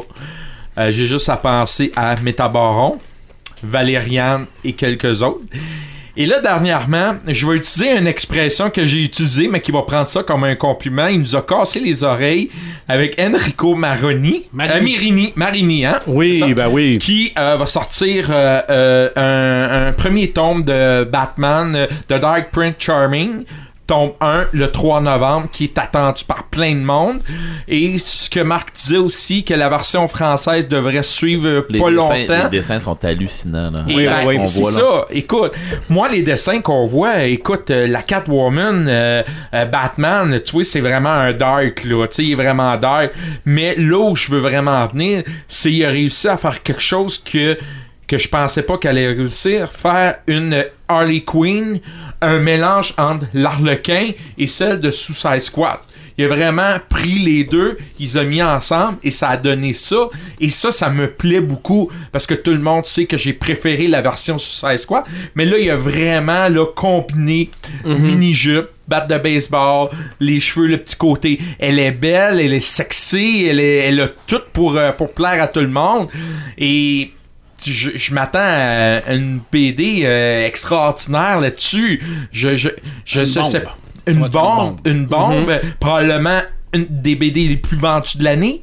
Ça, ça et... C'est difficile à dire, mais Ouais. en tout cas. Ben, en tout cas, on peut prédire la qualité, par exemple. Ouais, sauf que c'est une BD qui part bien. En partant, là, Oui. tout le monde est très positif face à ça.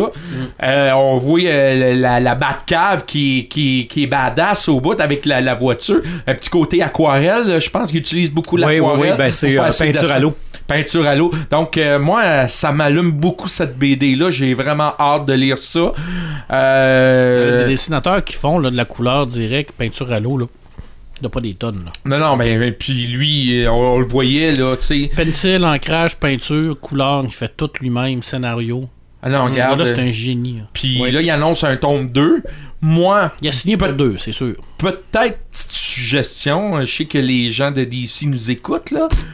C'est sûr. Si et Matt- de Dargo, on a des fans français. Si Matt Reeves nous écoute, prends donc cette BD-là pour faire ton prochain film.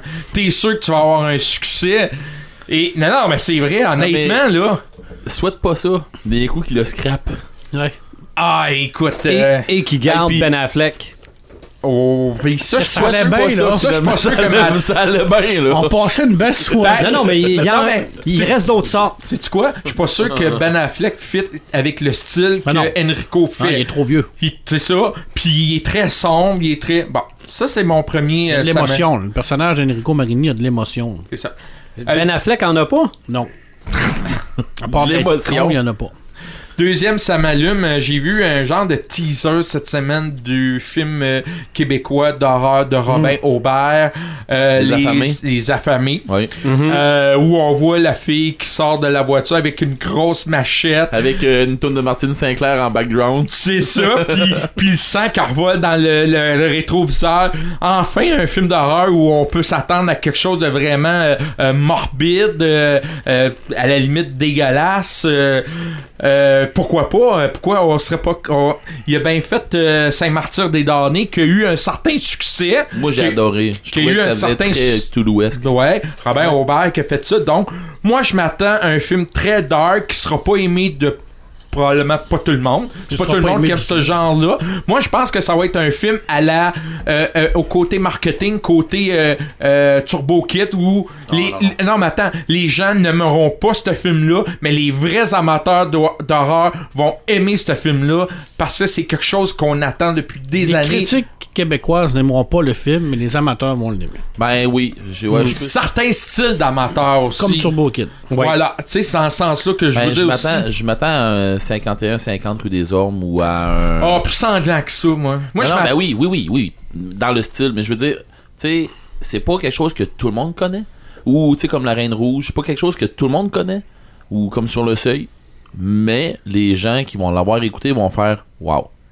Et, C'est ce et- que je crois. Et j'aimerais beaucoup ça, avoir une entrevue avec Robin Aubert. Ben, demande-y. Ben, c'est ce que j'ai fait, je l'ai tagué une couple de fois, là. Je fais un Ben, peu comme tu fais avec Marie. Mais ça, on peut pas faire harceler par la police non plus, là. Envoyez un message, demande-y. Ah, pire- oui. Ma grand-mère disait tout le temps la pire affaire qui peut t'arriver quand tu demandes quelque chose, C'est de un te faire dire non. En tout cas, je travaille là-dessus, mais j'aimerais bien ça. euh, puis ça serait un beau podcast d'Halloween en même temps. Ben ça. oui, ben Toi, tu- oui. Tu, me pointes en disant ça. Je sais, ben, Je- t'es un gros fan, t'es un gros fan d'horreur. Ouais, je te bien, mais je la ferai pas, je la ferai pas pour toi la job. Non, Tu non, ben, pour non, non, toi. je suis. En passant, ça fait très slasher comme film aussi. Oui, oui, oui. Ce qu'on on ne voit plus aujourd'hui, on est hab- habitué à des films d'horreur psychologiques, là, Ouais. à la frisson, qui m'attirent un petit peu moins à cette heure. C'est-tu pareil aux mains? En passant, Ah, un bon j'ai- vieux slasher, là. En passant, j'ai vu The Bye Bye Man. Arc. Arc. C'est ordinaire. Arc. Pourquoi tu fais ça? Ben, curiosité. Pourquoi tu te fais ça? Pourquoi? Par curiosité. Ok, j'ai oui, mais je ça. des- Toi, t'as bien écouté Riverdale? Pourquoi t'as écouté Riverdale? Parce que j'étais avec ma blonde, j'étais bien, Ben, c'est j'étais ça. en train de me bercer. Ouais, c'est ça, on a chacun nos goûts. Moi, j'ai écouté Bye Bye Man parce que j'étais curieux. pire, j'ai fait pire que ça, Ma- Martin. Ah bon, quoi? J'ai écouté Don't Knock Twice. Ah mon dieu. Et c'est? Euh, ne, ne, ne cognez pas deux fois. Ah, Ou mon Baba Dieu. Yaga, en tout cas. C'est ah, mauvais. C'est mauvais. Pourquoi t'as écouté ça? Ok, on passe Ça, au ça donnait que c'était ça à cette heure-là. Ah. J'ai perdu une gageure. Ah, Ça passe-tu mieux? J'ai euh, trois samétins, je vais faire ça rapidement. En fait, c'est un demi-samétain de mist, brume. C'est bon au début, c'est bon à la fin, mais dans le milieu, c'est vraiment boring. Je trouve ça boring. Le problème, c'est un huis clos d'un hôpital, d'une église et dans un centre commercial. Au Il lieu d'avoir passe un gros huis clos comme dans le Il film. y en a trop, là. Il y en a trop, là. Et là, c'est plat, ça fait juste jaser, discuter. Il y, a, il y a eu une faiblesse au niveau du scénario à ce niveau-là. Mais belle finale, bon début, belle finale, le 9 et le 10e épisode. Et euh, surtout la fin, la phrase qui dit à la toute fin. Je Je veux sais pas savoir. Ok, tu as pas Ah, fini? Je te trouve tellement gentil, là. Ah, toi, t'es- toi c'est pire. Écoute, c'est- Écoute, les effets spéciaux sont ordinaires. Écoute, le gars qui a écrit ça, là. Ben, par rapport. D'un, il a pas lu le livre en partant. Est-ce que c'est une mauvaise clair. adaptation? Parce que moi, Une j'ai pas. mauvaise adaptation. j'ai pas lu le livre. Ok. Tu sais, dans, dans le roman, là, la brume, elle rend pas folle. Il y a des monstres dans la brume. On les voit quasiment Ouais. pas. Des Mais monstres. C'est des à- monstres qui tuent les gens. C'est pas la brume. En tout cas, j'ai trois épisodes et demi de, de fait. Ben là, tu tombes dans le plus plat. J'ai pas vu de monstre Non, encore. mais t'en verras pas. Là, tu tombes dans le plus plat.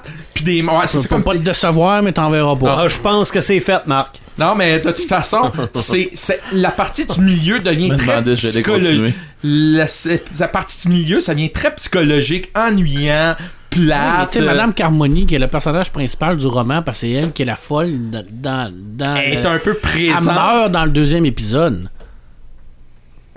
Hey, what the fuck, Ouais, en man? Elle meurt dans le deuxième épisode, puis c'est le personnage principal, Fait la méchante final- principale dans le roman. Finalement, Red, on vient de t'économiser du temps. En tout cas, 50%, là, bon.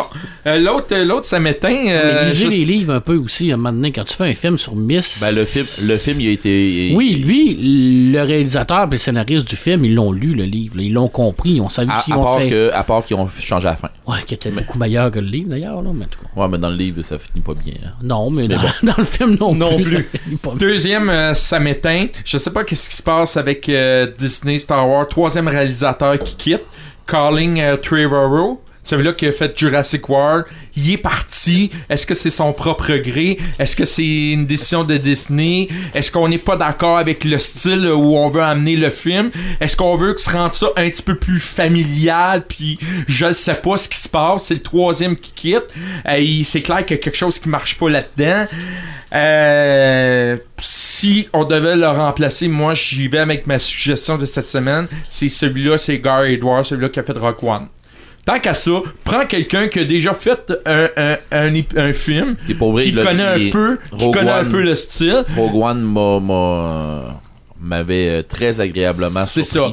Mais qu'est-ce qui se passe? Je sais pas. On dirait qu'il y a une mésentente entre les réalisateurs puis les producteurs. Puis, il me semble dans le temps que George Lucas, ça se passait pas de même. là. Non, C'était- parce que George Lucas, il arrivait sur le plateau puis il disait Tu fais ça. C'est ça. Puis en partant, je t'engage pour faire ça. Ça fait pas ton affaire, je t'engage pas, ça vient de s'éteindre. Dernier, euh, dernier, ça m'éteint. Malheureusement, on va perdre euh, Marvel euh, pour euh, Disney Streaming. Là, on se ramasse avec un, un Disney Streaming, un, euh, un Netflix, un Crunchyroll, un Amazon. Là, on se ramasse avec un paquet de streaming. Ça va nous coûter une fortune à la fin du mois. Va falloir faire des choix. Moi, la perte de Marvel pour Disney, j'ai hâte de voir le prix qu'ils vont offrir pour euh, euh, être abonné à Disney. Quel genre de programmation, si on nous présente de Disney euh, Channel pour enfants kids, je serais pas intéressé non plus, là, tu sais. Euh, Écoutez Anna Montana en rafale. Oh, regarde, ça, ça me tente pas, là. Cependant, si Netflix, c'est la rumeur que j'ai entendue, si Netflix se dirige plus vers les mangas, les animés japonais qu'ils amènent ici, je vais peut-être rester avec Netflix parce que j'aime un petit peu le style. Mais avec ce que j'ai vu de Death Note, euh, ça m'encourage pas trop. Parce que ça, ça aurait pu être mon quatrième samétain, mais je te le laisse, Eric. Ouais, vas-y donc, Red. Ben, pars là-dessus. euh, ok, je vais partir là-dessus. Ça m'éteint. Euh, la vicieuse n'est pas encore ouverte. Ça, ça m'éteint. Oh, mais j'ai- Ah, tu sais, hey, euh, Ben, c'est parce que là, ça s'en vient. J'attends que les, les Ben, là. Euh, non, mon vrai, ça m'éteint. Euh, Death Note. J'ai écouté Death Note. Euh, Je l'ai même pas regardé. Il y a personne. Tout le monde m'a convaincu de pas le faire. Non, non, non, non, non. Mais tu l'écouteras pas par curiosité. Non. Pourquoi Ben, là? peut-être, peut-être. là, Parce que le monde veut pas. J'ai essayé de voir par moi-même. Il y a une petite bière qui euh, Elle est contente. est contente, mais elle n'a pas été brassée, là. Elle est Non, juste non. très effervescente. Ouais, ouais, ouais. Eh, Donc, euh, Un, Scott, disais- un Scott Towel. En, en dessous de mon scotch. euh, ce que je disais dans le fond, Death Note. C'est pas, c'est pas mauvais, Death Note. Ok, on s'entend, c'est pas mauvais. OK. C'est une mauvaise adaptation. Ouais. Ça, on m'a dit ça. c'est est juste mauvaise adaptation. Euh, je veux dire, euh, si c'était pas de ça, je veux dire, Ryuk, il est correct. Euh, tout, tout est correct, en gros. À Mais part, c'est pas Death Note. c'est ça. OK.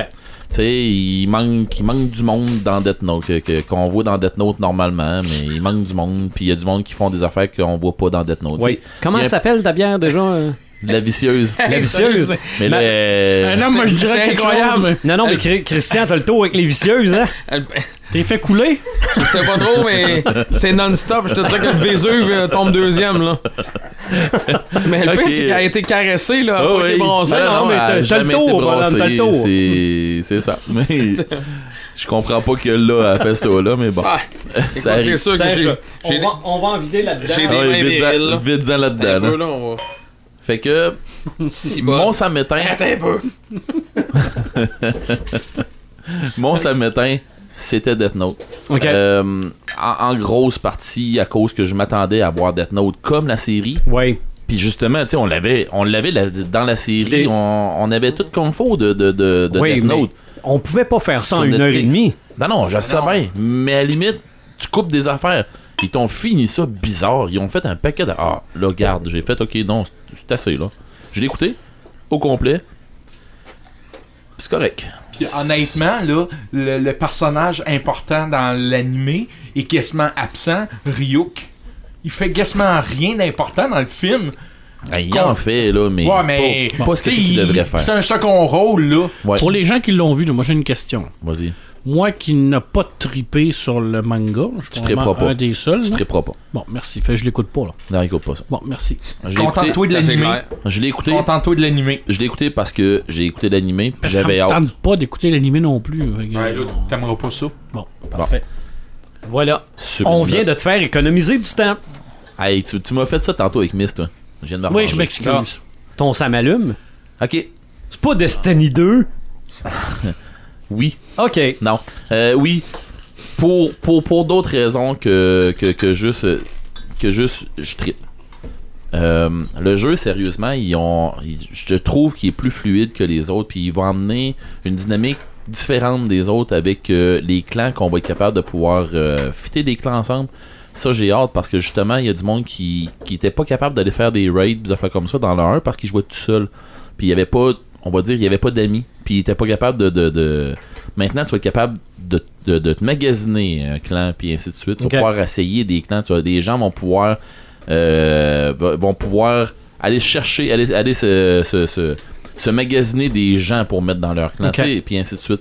Fait que là, euh, ça va venir encore plus euh, convivial, encore plus euh, un jeu social encore plus. Fait que euh, d'après moi, on s'en va vers, vers quelque chose qui a de l'allure. Mhm. Puis je te dirais que la, de- la, la sortie de Destiny 2 avec les produits dérivés, parce que le 1 avait tellement marché, là ils ont été avec euh, du euh, marchandising un peu plus euh, hardcore qu'avant. Tout avec les produits dérivés tout ça. le- je veux dire, la collector box que moi j'ai comme moi j'ai acheté, il l'avait aussi avec le premier.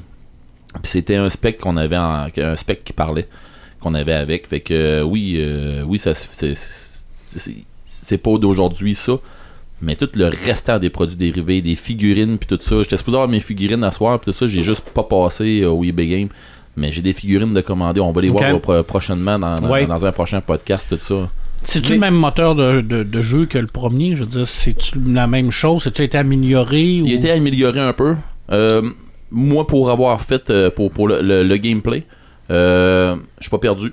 Il y a des petites affaires qui changent. Mais euh, le jeu, j'ai envie de te dire qu'il est plus fluide que le premier. Ok. Puis si t'as jamais joué au premier, tu peux jouer au deuxième? Oui. Oui, parce que même tu commences, t'es euh, t'es comme à la fin, ben pas à la fin, mais t'es comme un peu avancé dans, dans, dans la fin du premier. tu sais, on, on continue dans, dans, dans l'histoire tout ça. Puis rendu au bout, ben on se ramasse qu'il arrive, il arrive une invasion, puis on se fait péter la gueule, puis là on recommence OK. avec euh, tu sais bon, on recommence mais façon de parler là mais tu sais euh, la, la résistance euh, se forme puis il arrive un paquet d'affaires fait que C'est une quoi? autre histoire. ben ouais, ouais je vais le dire comme ça c'est une autre histoire fait que les joueurs comme moi qui avaient des personnages à côté d'embarreux puis qui pouvaient pas le monter plus haut que ça ben mon personnage mais mes bonhommes je peux avoir les mêmes bonhommes que j'avais dans le dans, dans le Ok. 1 mais je me ramasse avec des, des, des personnages qui partent à zéro OK. physiquement, c'est les mêmes personnages. Mais je veux dire, euh, ils ont pas plus de, de puissance. Ils ont peu, tu sais, je commence à zéro Ok. comme tout le monde. Fait que, euh, tu sais, c'est n'importe qui qui va Un nouveau commencer. qui embarque dans la guilde que tu as faite, L'histoire, l'histoire est bien il, contée. est, il est au même niveau Oui. que ceux qui jouaient avant. Oui. OK. Quelqu'un qui va embarquer dans la guilde puis qui joue puis qui joue puis qui arrête juste pas, ben il va monter plus vite que moi parce que OK. J'ai, moins de temps pis tout ça. Mais c'est ça, c'est vrai ça là. Euh, ceux qui veulent embarquer dans ce groupe-là, Ben, moi, dans le fond, ce que je vais faire, c'est que, comme je disais, je vais faire un live pour en, l'en parler sur le podcast, comme d'habitude. Puis, euh, je vais envoyer ça à tout le monde. Fait que je vais envoyer une invitation, puis à la, à la, à la minute que le, le, le- le clan est, est- est starté, je- dans le, le podcast d'après, je vais en reparler. OK. Fait que je vais me garder un petit, euh, juste un petit bout pour faire ça. Puis il y a quelque chose de très intéressant qui m'a euh, fait un très gros samalume. Il y a des fans finis de Destiny, plus que moi, qui ont ramassé. Ça se peut. Ouais. Qui ont ramassé parce que pendant le jeu, tu peux ramasser des cartes puis des affaires dans le même qui te donnent des cues sur des, des bribes d'histoire. Puis, euh, parce que l'histoire de Destiny, là, ça part de très loin. là. OK? On... Il y a vraiment une, gros, une très, très, très grosse histoire. Puis, il y a le, groupe euh, sur YouTube qui s'appelle Zombie Factory. Il y, a, euh, qui, il y a un gars qui s'appelle euh, The Master Yoda et Lady. Eux, ils font vraiment des topos sur un paquet de jeux, dont Destiny qui suit à chaque semaine, ils suivent un paquet de topos là-dessus, puis ils sont invités dans des conventions, puis tout. Eux autres, ils ont fait, ils ont fait un montage. Ben, c'est pas eux autres qui ont fait le montage, mais ils nous ont mis en lien avec le montage. C'est toute l'histoire de Destiny qui a été remis en, en- ensemble pour faire, euh, je pense, que c'est 45 minutes de, de, de, de vidéo. là. Mhm. Fait que euh, il y, a, y a une grosse histoire puis ils l'ont tout euh, ils l'ont tout mis ensemble. Ça vaut vraiment mais vraiment la peine.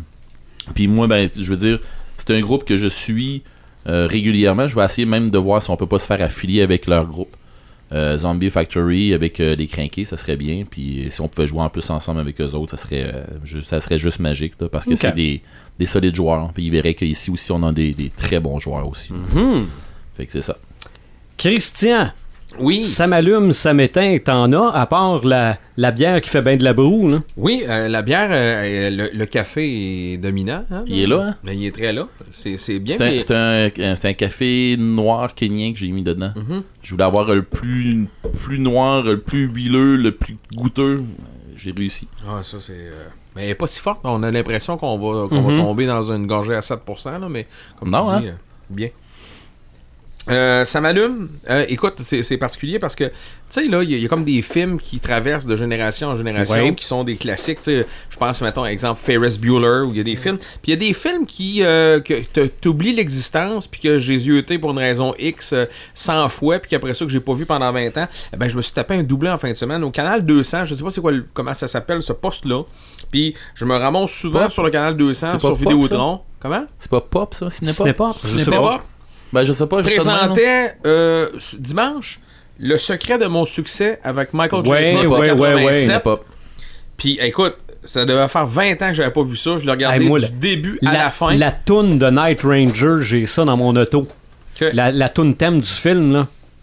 Ah non, c'est. euh, Ça faisait 20 ans que j'ai Oui. pas vu, que j'écoutais du début à la fin. avec Oh Yeah aussi. Oh, ouais, ok. Mm. Et après enchaîner le film Enemy Mine, Ah oui. euh, Enemy Avec de Louis Gossett Jr. et, Oui, et, oui. euh, Quaid. Dennis Dennis, Quaid. Dennis Quaid.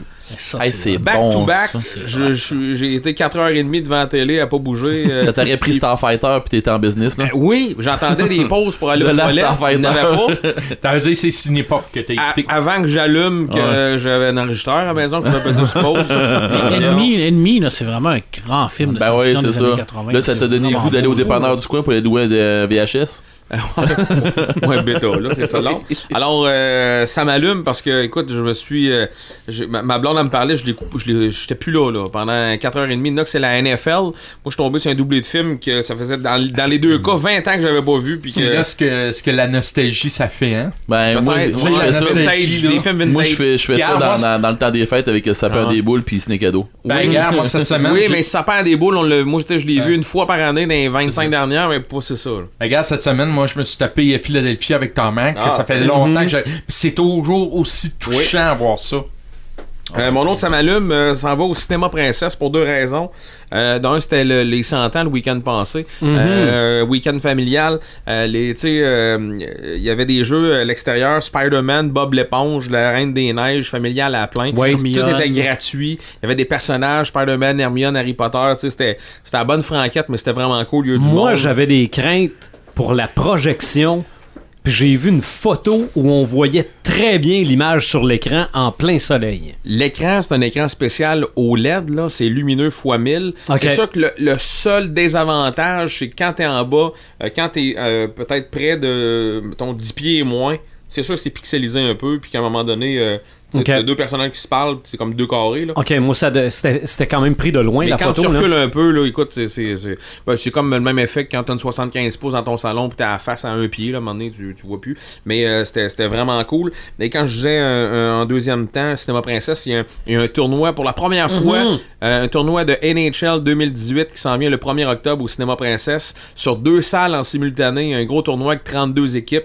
Euh, les inscriptions commencent la semaine prochaine, fait que c'est une première à Rivière-du-Loup étoiles dans les yeux. sur euh, Xbox One, là. Moi, euh, en plus. Euh, je suis PS4, fait que. hein. Ouais.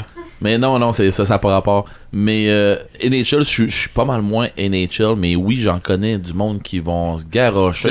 Mais le principe qu'on fasse ça, c'est Ben trippant. oui, ben Oui, oui, ben oui. géants, là, ça va Ouais, être euh, fait que c'est une, c'est une première, fait que euh, il y a des, ça doit En faire passant, 20 ans qu'ils font ça à C'est Montréal. une là. première ici, Oui. mais c'est justement ailleurs. Non, non, c'est ça, euh, c'est ça. Ça veut dire Ça qu'on peut longtemps. assister, Tu peux assister, tu juste peux- regarder Ouais, les ouais, gars. ouais. Ok. Et tu sais, euh, Si tu tripes hockey, là, c'est à la place parce que là, tu vas avoir des games de hockey que tu n'auras pas vu à TV. C'est c'est dimanche le premier, puis euh, ils vont avoir la pizza pour dîner, puis on fait ça euh, quasiment un rendez-vous de chum là. Ah ouais. ça, ça va être cool, fait que voilà clair, pour ça mes, euh, ça m'allume au cinéma princesse.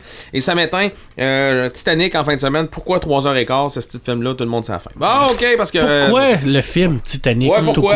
Mais, euh, mais pourquoi ma fille de 7 ans aime le Titanic? Ben, ma fille, elle, elle, elle Pourquoi? Pourquoi? Pourquoi? Pourquoi? L'histoire d'amour, probablement. Je- je me- Qui va chercher meurs, Je Jack Dawson, c'est ça, je me fais tirer des tomates, là, mais t'as dit le mot fille, je pense que c'est le mot important dans la phrase. ouais, les miennes Dieu. sont là-dedans. Quel Ouais, mais pourquoi film. 3h15? Je- J'ai aucune idée. 1h32, ça aurait été Pourquoi parfait. autant d'Oscars? Puis surtout, c'est l'histoire du Titanic, pas l'histoire entre les deux. là. 1h26, ça aurait été bien correct. Ouais, mais non, c'est parce que Jack, là, il faut qu'il meure, mais il faut, faut, faut, faut que ça soit Non, mais en plus. Jack, là, il n'y a, pas à mourir, il y a de la place dans la oui, il y a de la place à la porte. planche. Je le sais, mais il les a pas écoutés, les Mythbusters, avant lui. Ouais, mais il voulait écouté- rendre ça dramatique film pour de les filles. merde. Honnête, là, Cameron a gagné des prix pour ce film-là, mais Oui, je comprends ouais. pas. Il a tellement fait des meilleurs films que ça. Là. Puis à la fin, l'idiote de vieille jette le cœur de Ben l'océan oui. dans l'eau. Ah, la... Ils disent tout. Ça prend tout le film pour dire on la recherche, on en a besoin, on la veut, le cœur de l'océan, puis tout. Tout ce qu'elle a à faire, c'est la pitcher dans l'eau à la fin. Non, Ouais, mais, mais c'était touchant, renvoyer Les filles s'en foutent. Ah, les filles c'est s'en foutent. C'est romantique. C'est romantique. Alors, c'était... euh, ça, ça m'éteint. Ouais. Ah, yeah, Pourquoi? tu, tu, tu, viens, tu viens-tu de te rendre compte que tu viens de pogner tout le monde dans ton samétain? Oui, oui. Mais Ouais. c'est que ça, ça m'éteint Titanic, oui, mais c'est, moi, c'est surtout le 3h14. Là. Ah. Ouais. Alors, voilà. Oui. Là, on, on sait pas. On s'est-tu entendu sur le prochain podcast? Je sais pas. Non, on a Non, plein, hein. plein, plein de sujets. Euh, Ouais. steampunk, cyberpunk, ça, science-fiction, les voitures, Ben, c'est justement. euh, Harrison Ford. moi, j'ai suggéré. j'ai suggéré le thème de prendre Harrison Ford comme thème pour élaborer sur plein d'autres choses. Ouais. Ouais. Mais c'est vrai que science-fiction, il y a quelque chose à faire avec ça. Blade Runner Mais- vient aussi. C'est ça, mais, mais science-fiction, je trouve ça vague un Ouais. peu. On pourrait-tu faire science-fiction pour les nuls? C'est-à-dire? C'est-à-dire, mettons que moi, je ne connais pas la science-fiction. Ou je Vision- n'ai- ou Je te propose visionneur, les classiques. visionneur, tu me proposes quoi? Paperman, tu me proposes quoi? Ou, ou t'a- t'aimes pas la science-fiction, comment je vais faire pour te faire aimer ça? Ou encore?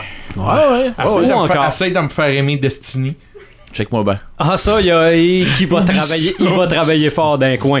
Oublie ça. Hey, Christian, merci. Hey, merci à vous Hey, autres. merci, Christian. Euh, hein. Bienfest.com, les dates? euh, c'est 14, 15, euh, 16 septembre. C'est le week-end, Mhm. pas en fin de semaine là, c'est l'autre. Oui. Euh, j'ai, Il y a un boc officiel, là, l'événement est 10 jetons dégustation là, que vous ferez tirer euh, parmi vos Ah oui, façon de cool. travailler. Là, C'est sûr. oui, oui, on va peut-être faire ça dans le post-show. Ah oui, on, faire fait, un oui, on after pourrait faire Ben, un after show. Pourquoi pas? Donc, prochain podcast, c'est-tu la science-fiction pour les nuls? Ouais, Ah oui, en, passant, en juste de même, ça va peut-être être de la science-fiction, mais il s'en vient aussi fin octobre. Il y a quoi à fin octobre? Dans le main. Ouais, ça va être quoi? Horreur. Oui, Horreur- ben oui, aussi. Horreur Aussi. 2. C'est sûr. L'année passée, on avait parlé de. Euh, Général. Ah, non, non, non. en- non, non, euh, c'est le Cthulhu. ouais, on a fait euh, HP Lovecraft, C'est mais ça. on a fait un spécial horreur aussi. Oui, oui, mais HP Lovecraft, c'était là-dedans. On Ouais. va peut-être prendre un auteur ou un thème euh, différent aussi pour Parfait. euh, horreur. Ouais, ouais. On est occupé jusqu'à la fin de l'année, ça c'est sûr. On revient pour le prochain podcast des Crinqués.